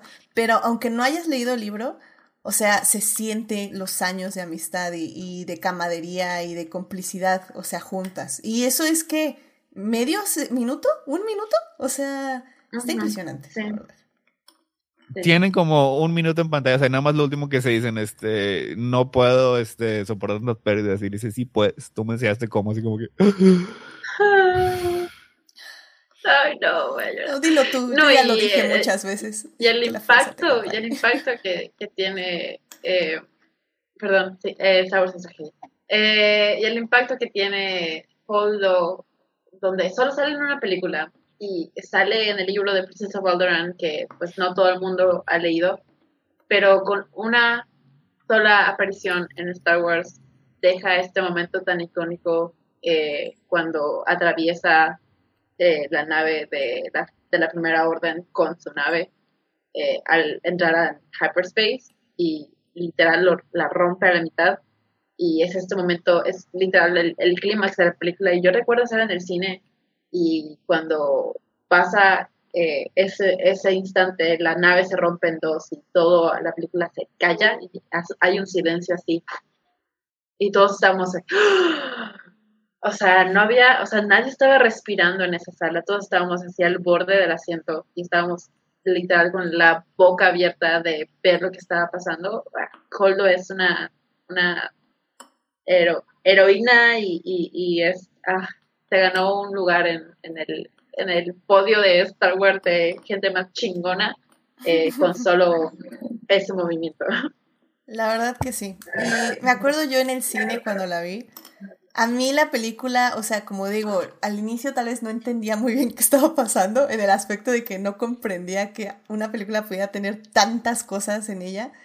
Pero ya, o sea, cuando a mí me, me, empecé a morir ahí en el asiento fue, pues sí, literal, desde que Rey llega con Kylo, a la nave y todo pasa lo de la escena del throne room que, ay Dios mío, o sea, la sigo Ay, no, o sea, es que podría, no, es que podría hacer un podcast solo de The Throne Room, creo que... Estoy de acuerdo, eh, podemos hacerlo. Era una, era una persona diferente en 2017 antes de ver la escena del Throne Room en The Last Jedi. Siento que esa escena me hizo la persona que soy hoy. Eh, es todo, todo, desde los diálogos cuando entran desde que están en el elevador, desde que están en el elevador hablando y diciéndoles que vi la visión de tu futuro y no sé qué, y no sé cuánto, eh, no tienes que hacer esto, bla, bla, y luego entra con Snoke y todo lo que pasa con Snoke, que Ben mata a Snoke y se miran así y en dos segundos de mirada eh, entienden lo que tienen que hacer en ese momento porque tan profunda esa conexión entre ellos que no necesitan más que esa mirada y luego, bam, se voltean y pa, pa, pa. Es lo mejor, es, eso sí es cinema, es eh, un momento tan icónico, tan perfecto, que representa tanto eh, como la, eh, el rey que representa el lado luminoso de la fuerza y Ben Kylo que representa el lado oscuro de la fuerza, trabajando juntos para pelear con un enemigo en común y trabajan en, en tan en conjunto y como si fueran uno solo y se pasan el arma, se eh, monta encima uno del otro, o sea, se usan de apoyo. Eh, perdón, salió, mal, perdón. No lo quise decir así, no, no, sabía cómo decir. Es, otra película. Yo, yo me reí porque Héctor se rió, ¿eh? Perdón, lo di, no, no sé las palabras correctas, pero ¿saben a qué me refiero? El momento en el que se, se lo usan, se usa Rey a Kylo como de, como de soporte para patear ese momento y trabajan, literal, trabajan como una sola persona y pelean como una sola persona. Y todo lo que eso significa en el Lord de Star Wars, de el lado de la luz, el lado de la oscuridad, trabajando juntos, uff. ¡Ah! ¡Está bueno! y hay algo que también me gusta mucho en paralelo a Obi-Wan, es eh, lo que le llamamos en el internet Feral, feral Ray, Ah, ah, no sé cómo se traduce, como rey salvaje, se podría decir. Feroz. feroz. Que es cuando. Pero sí creo que salvaje. Sí, feroz salvaje, algo así. Que es cuando justamente un personaje femenino eh, está como gritando en una, en una pelea, como ¡Ah! ¡Ah! Y que y también pasa con Riva en la pelea con Vader. O sea, creo que eso es algo que me encanta. O sea, porque sí me encanta también ver peleas más limpias y lo que quieras, pero cuando un personaje femenino está literalmente con todas las emociones, toda la fuerza física y aparte toda la fuerza mental explotando básicamente en gritos, en ¡ah! ¿sí? Uf, no sé, es algo que me encanta ver y que deberíamos ver más en el cine y no sé por qué no lo vemos. Que, que luego es algo que me pasa también como con Marvel y así que o sea, están muy padres las peleas con personajes femeninos, las dos peleas de personajes femeninos que hay en Marvel, eh, pero las veo como muy serias, muy calladas, y a veces es por el personaje, o sea, no digo que todas tengan que hacer eso, pero no sé, me faltan más este, personajes que estén sintiendo la batalla, que estén sintiendo el momento y que sepan que literalmente se están jugando la vida. Y eso, eso es lo que me gusta también muchísimo de, de la escena del trono. Y pues como dices, ya todo lo que sigue, Holdo, Great, que es visualmente lo más hermoso que he visto de Star Wars. Luego todo lo de ah. Luke, que es increíblemente hermoso. O sea, me encantan los porks en el Millennium Falcon. Es lo más increíble que ha pasado en Star Wars, perdón, pero que estén en una batalla y que Chewie está ahí con los controles y Rey así en el pum pum pum pum y de repente se ve no, Ay, me encanta, está la mejor. Entonces sí, o sea, digo, ya para este, ir cerrando eh, definitivamente de las Jedi, eh, como digo, creo que esta última vez que la vi, la segunda vez que la veo desde el 2019, eh, diciembre del 2019, me trajo mucha felicidad y creo que ya no me trajo depresión. La felicidad y la esperanza se quedaron conmigo más que otra cosa. Creo que sí hubo momentos que tuve flashbacks a, a, ese, esas cosas feas de, depresión del 2019. Flashback de Vietnam. Sí, flashbacks de Vietnam, pero fueron muy poquitos y fueron cosas relativamente bonitas. Entonces, sobre todo con Ben solo, evidentemente. Pero creo que como digo yo, en mi mente al menos, personalmente, mi experiencia, es que ya puedo considerada The Last Jedi como una obra aparte, fuera de Star Wars. Eh, yo sé, yo sé que es parte de Star Wars, pero literalmente ya la puedo, la pienso como otra cosa, como un producto de arte que nunca se concluyó. y este, y eso me alegra y me entristece, pero sobre todo me alegra. Y, y como digo, ya, esta última vez que la vi ya la sentí como mi mantita este, mi comfort film, que siempre lo fue y que lamentablemente eh, algo más lo arruinó. Mm, me, me, me hizo un hoyo y, y me la encogió cuando la metió a la secadora. Pero pues ya con mucho amor y mucho trabajo, eh, ya la pude volver a, a regresar a su tamaño normal y cosí ese hoyito que le hizo.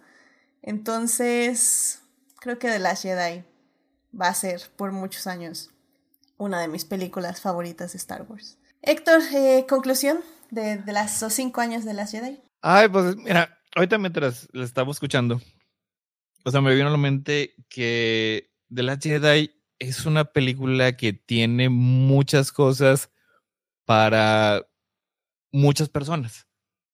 Y la verdad no entiendo la recepción que tuvo entre personas como yo.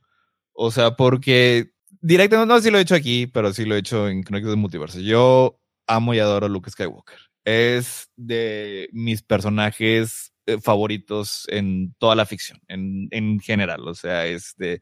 Y yo lo único que le pedía este, a, a Brian Johnson antes de verla es que tratara a mi personaje favorito con respeto, con cuidado y si como ya se había dicho, este, lo más probable es que fuera a morir, que le diera una muerte digna, heroica.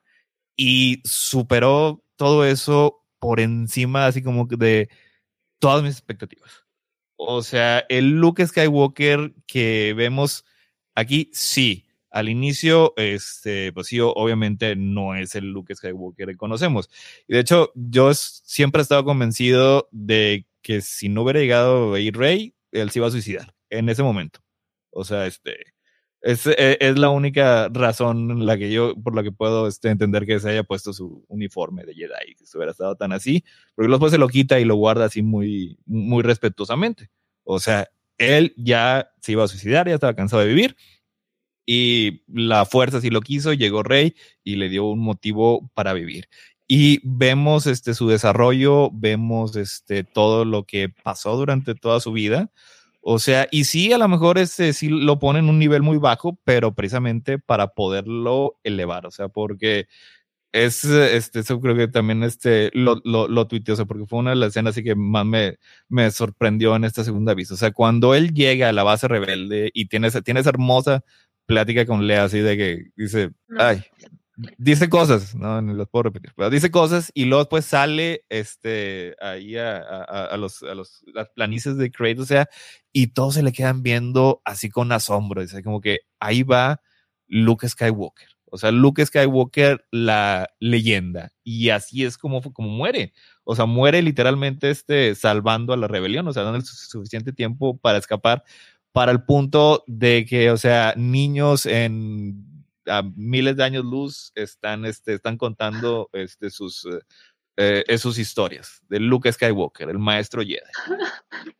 O sea, y, o sea, y, y luego después, o sea, yo veo lo que este, los comentarios de es que este, humilló a Luke Skywalker y, y lo destruyó. Y yo, pues, ¿Qué película vieron estos vatos? O sea, y esa, esa es la parte, o sea, que, que yo genuinamente no entiendo, o sea, porque hace un excelente trabajo con Rey, hace un excelente trabajo con este, con Kylo Ren, con, con Poe y con Finn, y hace un increíble trabajo este con, con Luke Skywalker. O sea, esta es una película, o sea, que yo esperaría que todos lo hubieran amado.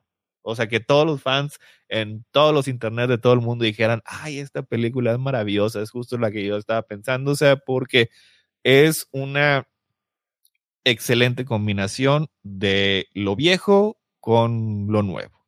O sea, trata con respecto, con respecto al pasado y mantiene también este, su vista hacia el futuro y plantado siempre en el presente, en la historia que necesita contar. O sea, es una historia que trabaja en muchos niveles, es una historia que en teoría debería tener para fans viejos, para fans medios, para fans nuevos, o sea, para fans de todo el tiempo, o sea, de, de, de todos los tiempos, este, que hayan visto nada más este eh, eh, The Force Awakens o que hayan crecido con las este con, la trilogía original. A lo mejor no tiene tanto por las precuelas, que siempre ha sido mi, mi queja en la era Disney, que compró seis películas, no nada más tres, pero pues bueno, eso ya es otra cosa. O sea, pero para fan nuevos y para fan viejos, o sea, esta película debería ser, o sea, no, debe, no debería ser controversial.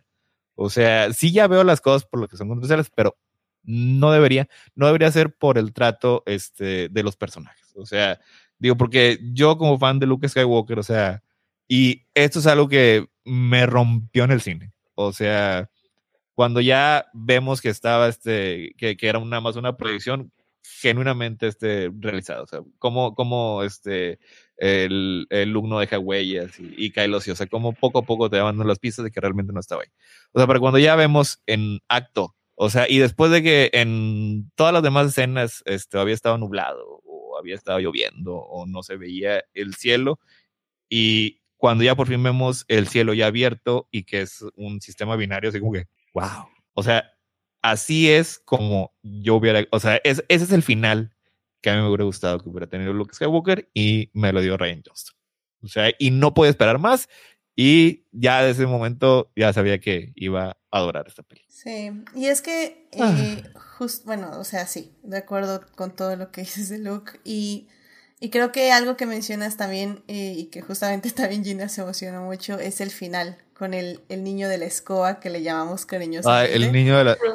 O sea, es que qué maestría de Ryan Johnson. O sea, porque justo, puedes terminar la película en, en, que la rebelión se reunió y que ya van a ser felices, o no sé, que dice Leia justo, así de, no, tenemos aquí todo lo que necesitamos, y, tun, turun, turun, tarara, y, ya, y se acaba, ¿no? Pero ser Ryan Johnson y decir, ¿saben qué? Les voy a enseñar que el, el sacrificio de Luke, cómo resuena en todo el universo. Y lo voy a hacer con un niño que ustedes literalmente vieron esclavizado y cómo él, a pesar de, de, la circunstancia en que vive, gracias a la leyenda de Luke Skywalker, sabe que tiene esperanza para el futuro. No, no, no, es que es cuando dices, o sea, y, y que, la, y que la escoba sea como un lightsaber y que esté bien. Y ve las estrellas. Así que poquito a poco la levanta. Ay, qué, qué bonito, en serio, es que eso es poético. O sea, en serio, no, y, no, no, no, lo digo de broma, o sea, es que eso es, eso es tener poesía visual, o sea... Sí. así, este, eso también fue otra cosa así también que, que me choqueó, o sea, porque eh, esa toma final es una toma final, o sea, perfecta Star Wars, o sea, en The Force Awakens acaba con este eh, eh, Rey dándole el sable a Luke, que es una toma final de Star Wars, pues, este, diferente, o sea, este, pero aquí ya tenemos, están el Falcon, están, este, están los que quedan de la rebelión, este, la cámara se abre, todos están en, en el cuadro, y dices, no, este es ya final, ya que abra, que sea el, el, fade out, y dirigida por Ryan Johnson. Y luego pues la película continúa, o sea, este, te, te, engaña, o sea, te da lo que uno esperaría que es un final este, del libro texto de Star Wars y continúa un poquito más. Y ves a los niños jugando y nada más escuchas Luke Skywalker, Jedi Master en otro idioma, güey. Y luego el niño va caminando y agarra, agarra las escobas y es de lejos, así como, y, y, muy rápidamente, o sea, porque tienes que estar prestando demasiada atención para darte cuenta que no la toca. Y luego después la, la levanta, vemos el signo de la rebelión y ¡pum! Y ahora sí, créditos. Y fue algo que me emocionó mucho junto con Rey Nadie, que te lo hemos mencionado un poquito, o sea, que, que, que liberó un poquito este Star Wars, o sea, porque sí, la idea original de George Lucas era que cualquiera podía utilizar la fuerza. Ya después él mismo y, y, y los demás subsecuentes autores, pues un poquito ya la línea Skywalker, este, los hermanos, el papá, los hijos, etcétera, este, este, sobrinos, nietos, etcétera, pero eh, llega esta película y de nuevo te libera. O sea, este rey no venía de nadie. E, este niño, este pobre niño esclavo, menos. O sea, eran completos desconocidos que tenían la fuerza y que tenían la habilidad de cambiar su destino y ser parte de, de, este, de, de la historia, que es también una, algo, algo, que me gusta mucho. Digo, a lo mejor tenemos una lectura distinta de, de esa escena, pero lo que le dice este Kylo Ren, o sea, este, tú no eres nadie, tú no tienes un lugar en esta historia. Que eso es, es, es un comentario sobre Star Wars, o sea, pues, sí. hasta, ese, hasta este punto pues era cierto. O sea, si no eres un Skywalker, no tenías un lugar en los episodios de, de Star Wars. Y esta misma película te muestra que no, que no necesitas una familia, no necesitas un nombre, no necesitas nadie para ser la fuerza, para ser un Jedi, para hacer, utilizar la luz y ser este, la chispa de esperanza en la galaxia. Fue un comentario muy bonito que vamos a decir que no continuaron de la manera que me hubiera gustado. En que fue algo muy hermoso que propuso Ryan Johnson y que seguimos cargando en nuestros corazones, porque efectivamente, o sea, es que eso es lo que decía Gina, o sea, y, y a veces lo que digo también de Luis Hamilton, perdón por traerlo a la colación, pero, pero literalmente es que esas personas que logran que personas que no nos sentíamos dignas, comillas, comillas, de pertenecer a algo que estaba siendo acaparado por un sector de la sociedad y que te digan, ¿sabes qué? Este también es tu lugar, ven, porque tú también puedes ser parte de Star Wars. Eh, en el caso de Hamilton, tú también puedes ser parte de la Fórmula 1. O sea, es que no tienen idea lo, lo mucho que significa y lo mucho que te cambia. O sea, yo sé que a veces se siente que Gina y yo estamos exagerando, digo, si, si, lo piensan por algún momento, pero no es que en serio, no, o sea, The Last Jedi no nos, dijo, nos dijo, sí, puedes ser parte de Star Wars, no tienes que saber cuántos tornillos tiene el Millennium Falcon, o sea, puedes ser parte de Star Wars, y, y eso fue, creo, la razón, como decía Gina, por la cual nos impactó esta película, así que pues Gina, ya llévanos a la conclusión, por favor, de igual los cinco años de, de las Jedi. Creo que la conclusión es que Ryan Johnson es un excelente storyteller eh, que sabe cómo contar una historia, sabe cómo crear personajes, cómo construir personajes y cómo hacerlas la mejor versión posible de ellos y cómo, como tú dices, ir sembrando cosas que en el momento ni te das cuenta que son inconsecuentes, según tú, pero ya luego al final lo vuelves a pensar y dices, oh, todo lo que vimos desde el inicio ha estado building up hasta esto, y lo vemos en Looper, lo vemos en Knives Out eh, y en The Last Jedi. Ryan Johnson es una persona que cuando escribe una historia, una película, no lo hace a medias, no lo hace pensando, hmm, ¿qué es lo que más vendería? ¿Qué es lo que más va a, causar, eh, no sé, que se haga viral esta escena en redes sociales? Lo que Ryan Johnson está pensando cuando escribe una película, cuando dirige una película es, ¿qué qué historia estoy contando y cómo la puedo contar de la mejor manera. Y estos personajes con los que estoy trabajando, cómo puedo hacerlos los más interesantes, los más impactantes posibles y que a través de ellos podamos aprender cosas de nosotros mismos, al mismo tiempo que ellos aprenden cosas de ellos mismos. Es un maestro del storytelling eh, y creo que el mayor acierto de Disney ha sido contratarlo a él para trabajar en Star Wars. Eh, espero que regrese, aunque también espero que no lo haga porque no se lo merecen, pero creo que lo que nos... Si no vuelva a dirigir una sola película de Star Wars Ryan Johnson en su vida, aún así puede eh, retirarse sabiendo que lo que sí hizo en Star Wars es lo mejor que Star Wars pudo darnos, yo creo, que es el, la epítome de lo que Star Wars debe representar, el, lo que ustedes mencionaron de Boomboy y de Ray, que no venían de nada, no tenían un apellido, no tenían un familiar poderoso ni, un, apellido eh, impactante a través de la galaxia que les dieron lugar en la historia y aún así ellos tomaron su propio lugar porque eran, son poderosos y son importantes por sí mismos. Eh, y al mismo tiempo está Kylo Ren, que tiene todo el peso de, eh, el legado de Skywalker encima y eh, la fatiga y la, lo, lo mal que te puede dejar tener ese legado con tanta gente que está diciéndote todos los días que tienes que hacer eh, perfecto y, que si no lo eres, estás dejando mal a toda una familia, a toda una generación de, héroes y casi casi dioses. Y que pues por una razón cayó al lado oscuro, era un peso, era un peso demasiado que cargar para él. Y esto, la película ayuda mucho a ver, yo creo, el lado también de Ben, de Kylo Ren, por qué cae o cayó como lo hizo, pero también ah, demuestra que no está del no se ha ido del todo, y eso que Luke le dice a Leia.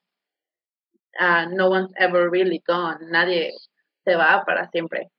Así que, ah, no, hay tantas cosas que podría decir de las Jedi, podría seguir hablando las tres horas sobre la película, eh, pero pues creo que lo único que quiero decir es que genuinamente, como dice Edith, no estamos exagerando cuando decimos que de las Jedi nos dejó eh, un impacto en nuestras vidas, es por una razón y es una película inteligente, una película emotiva, una película de Star Wars que sabe que es una película de Star Wars, pero que no solo se queda siendo una película de Star Wars, va mucho más allá y al mismo tiempo eleva a Star Wars a un nivel que no había tenido hasta ese entonces y que no ha vuelto a tener desde que salió.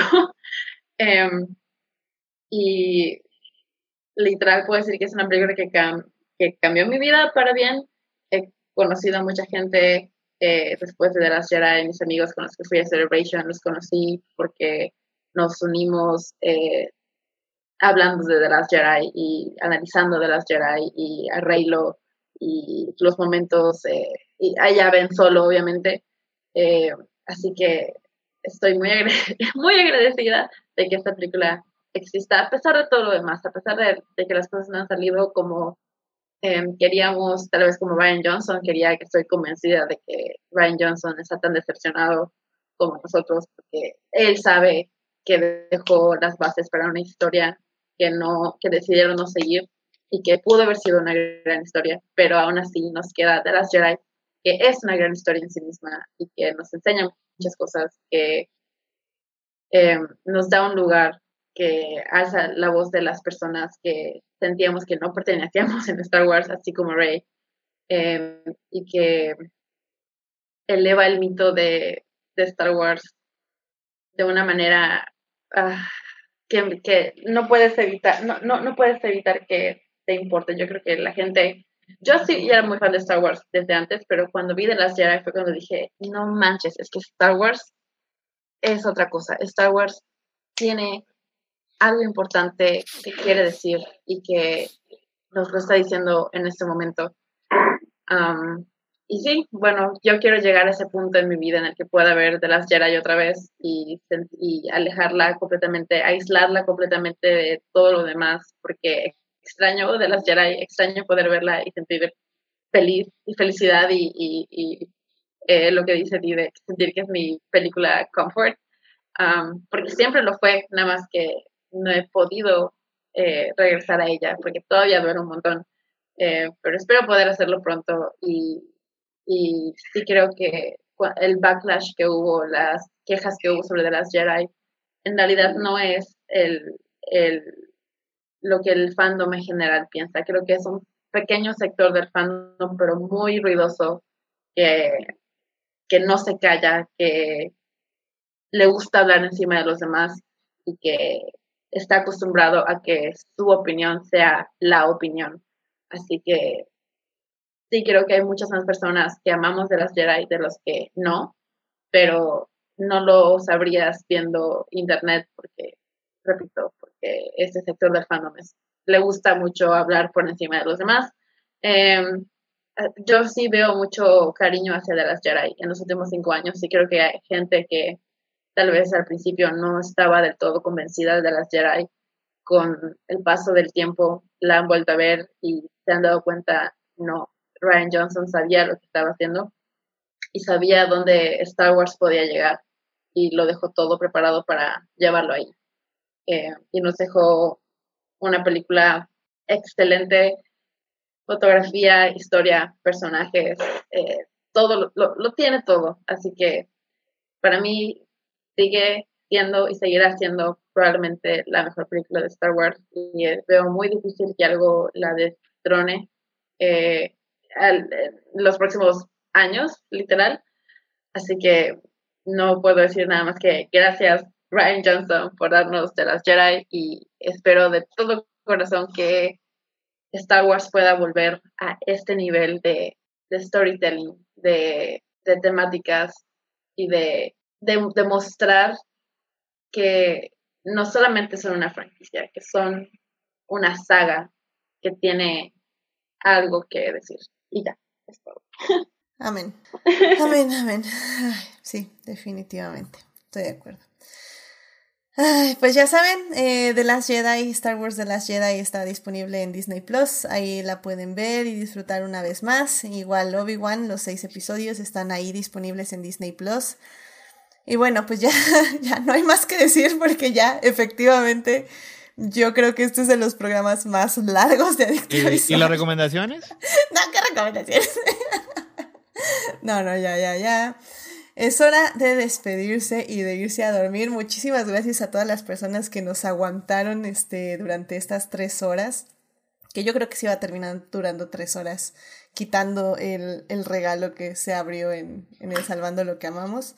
Así que. Hace falta, hace falta encender el regalo.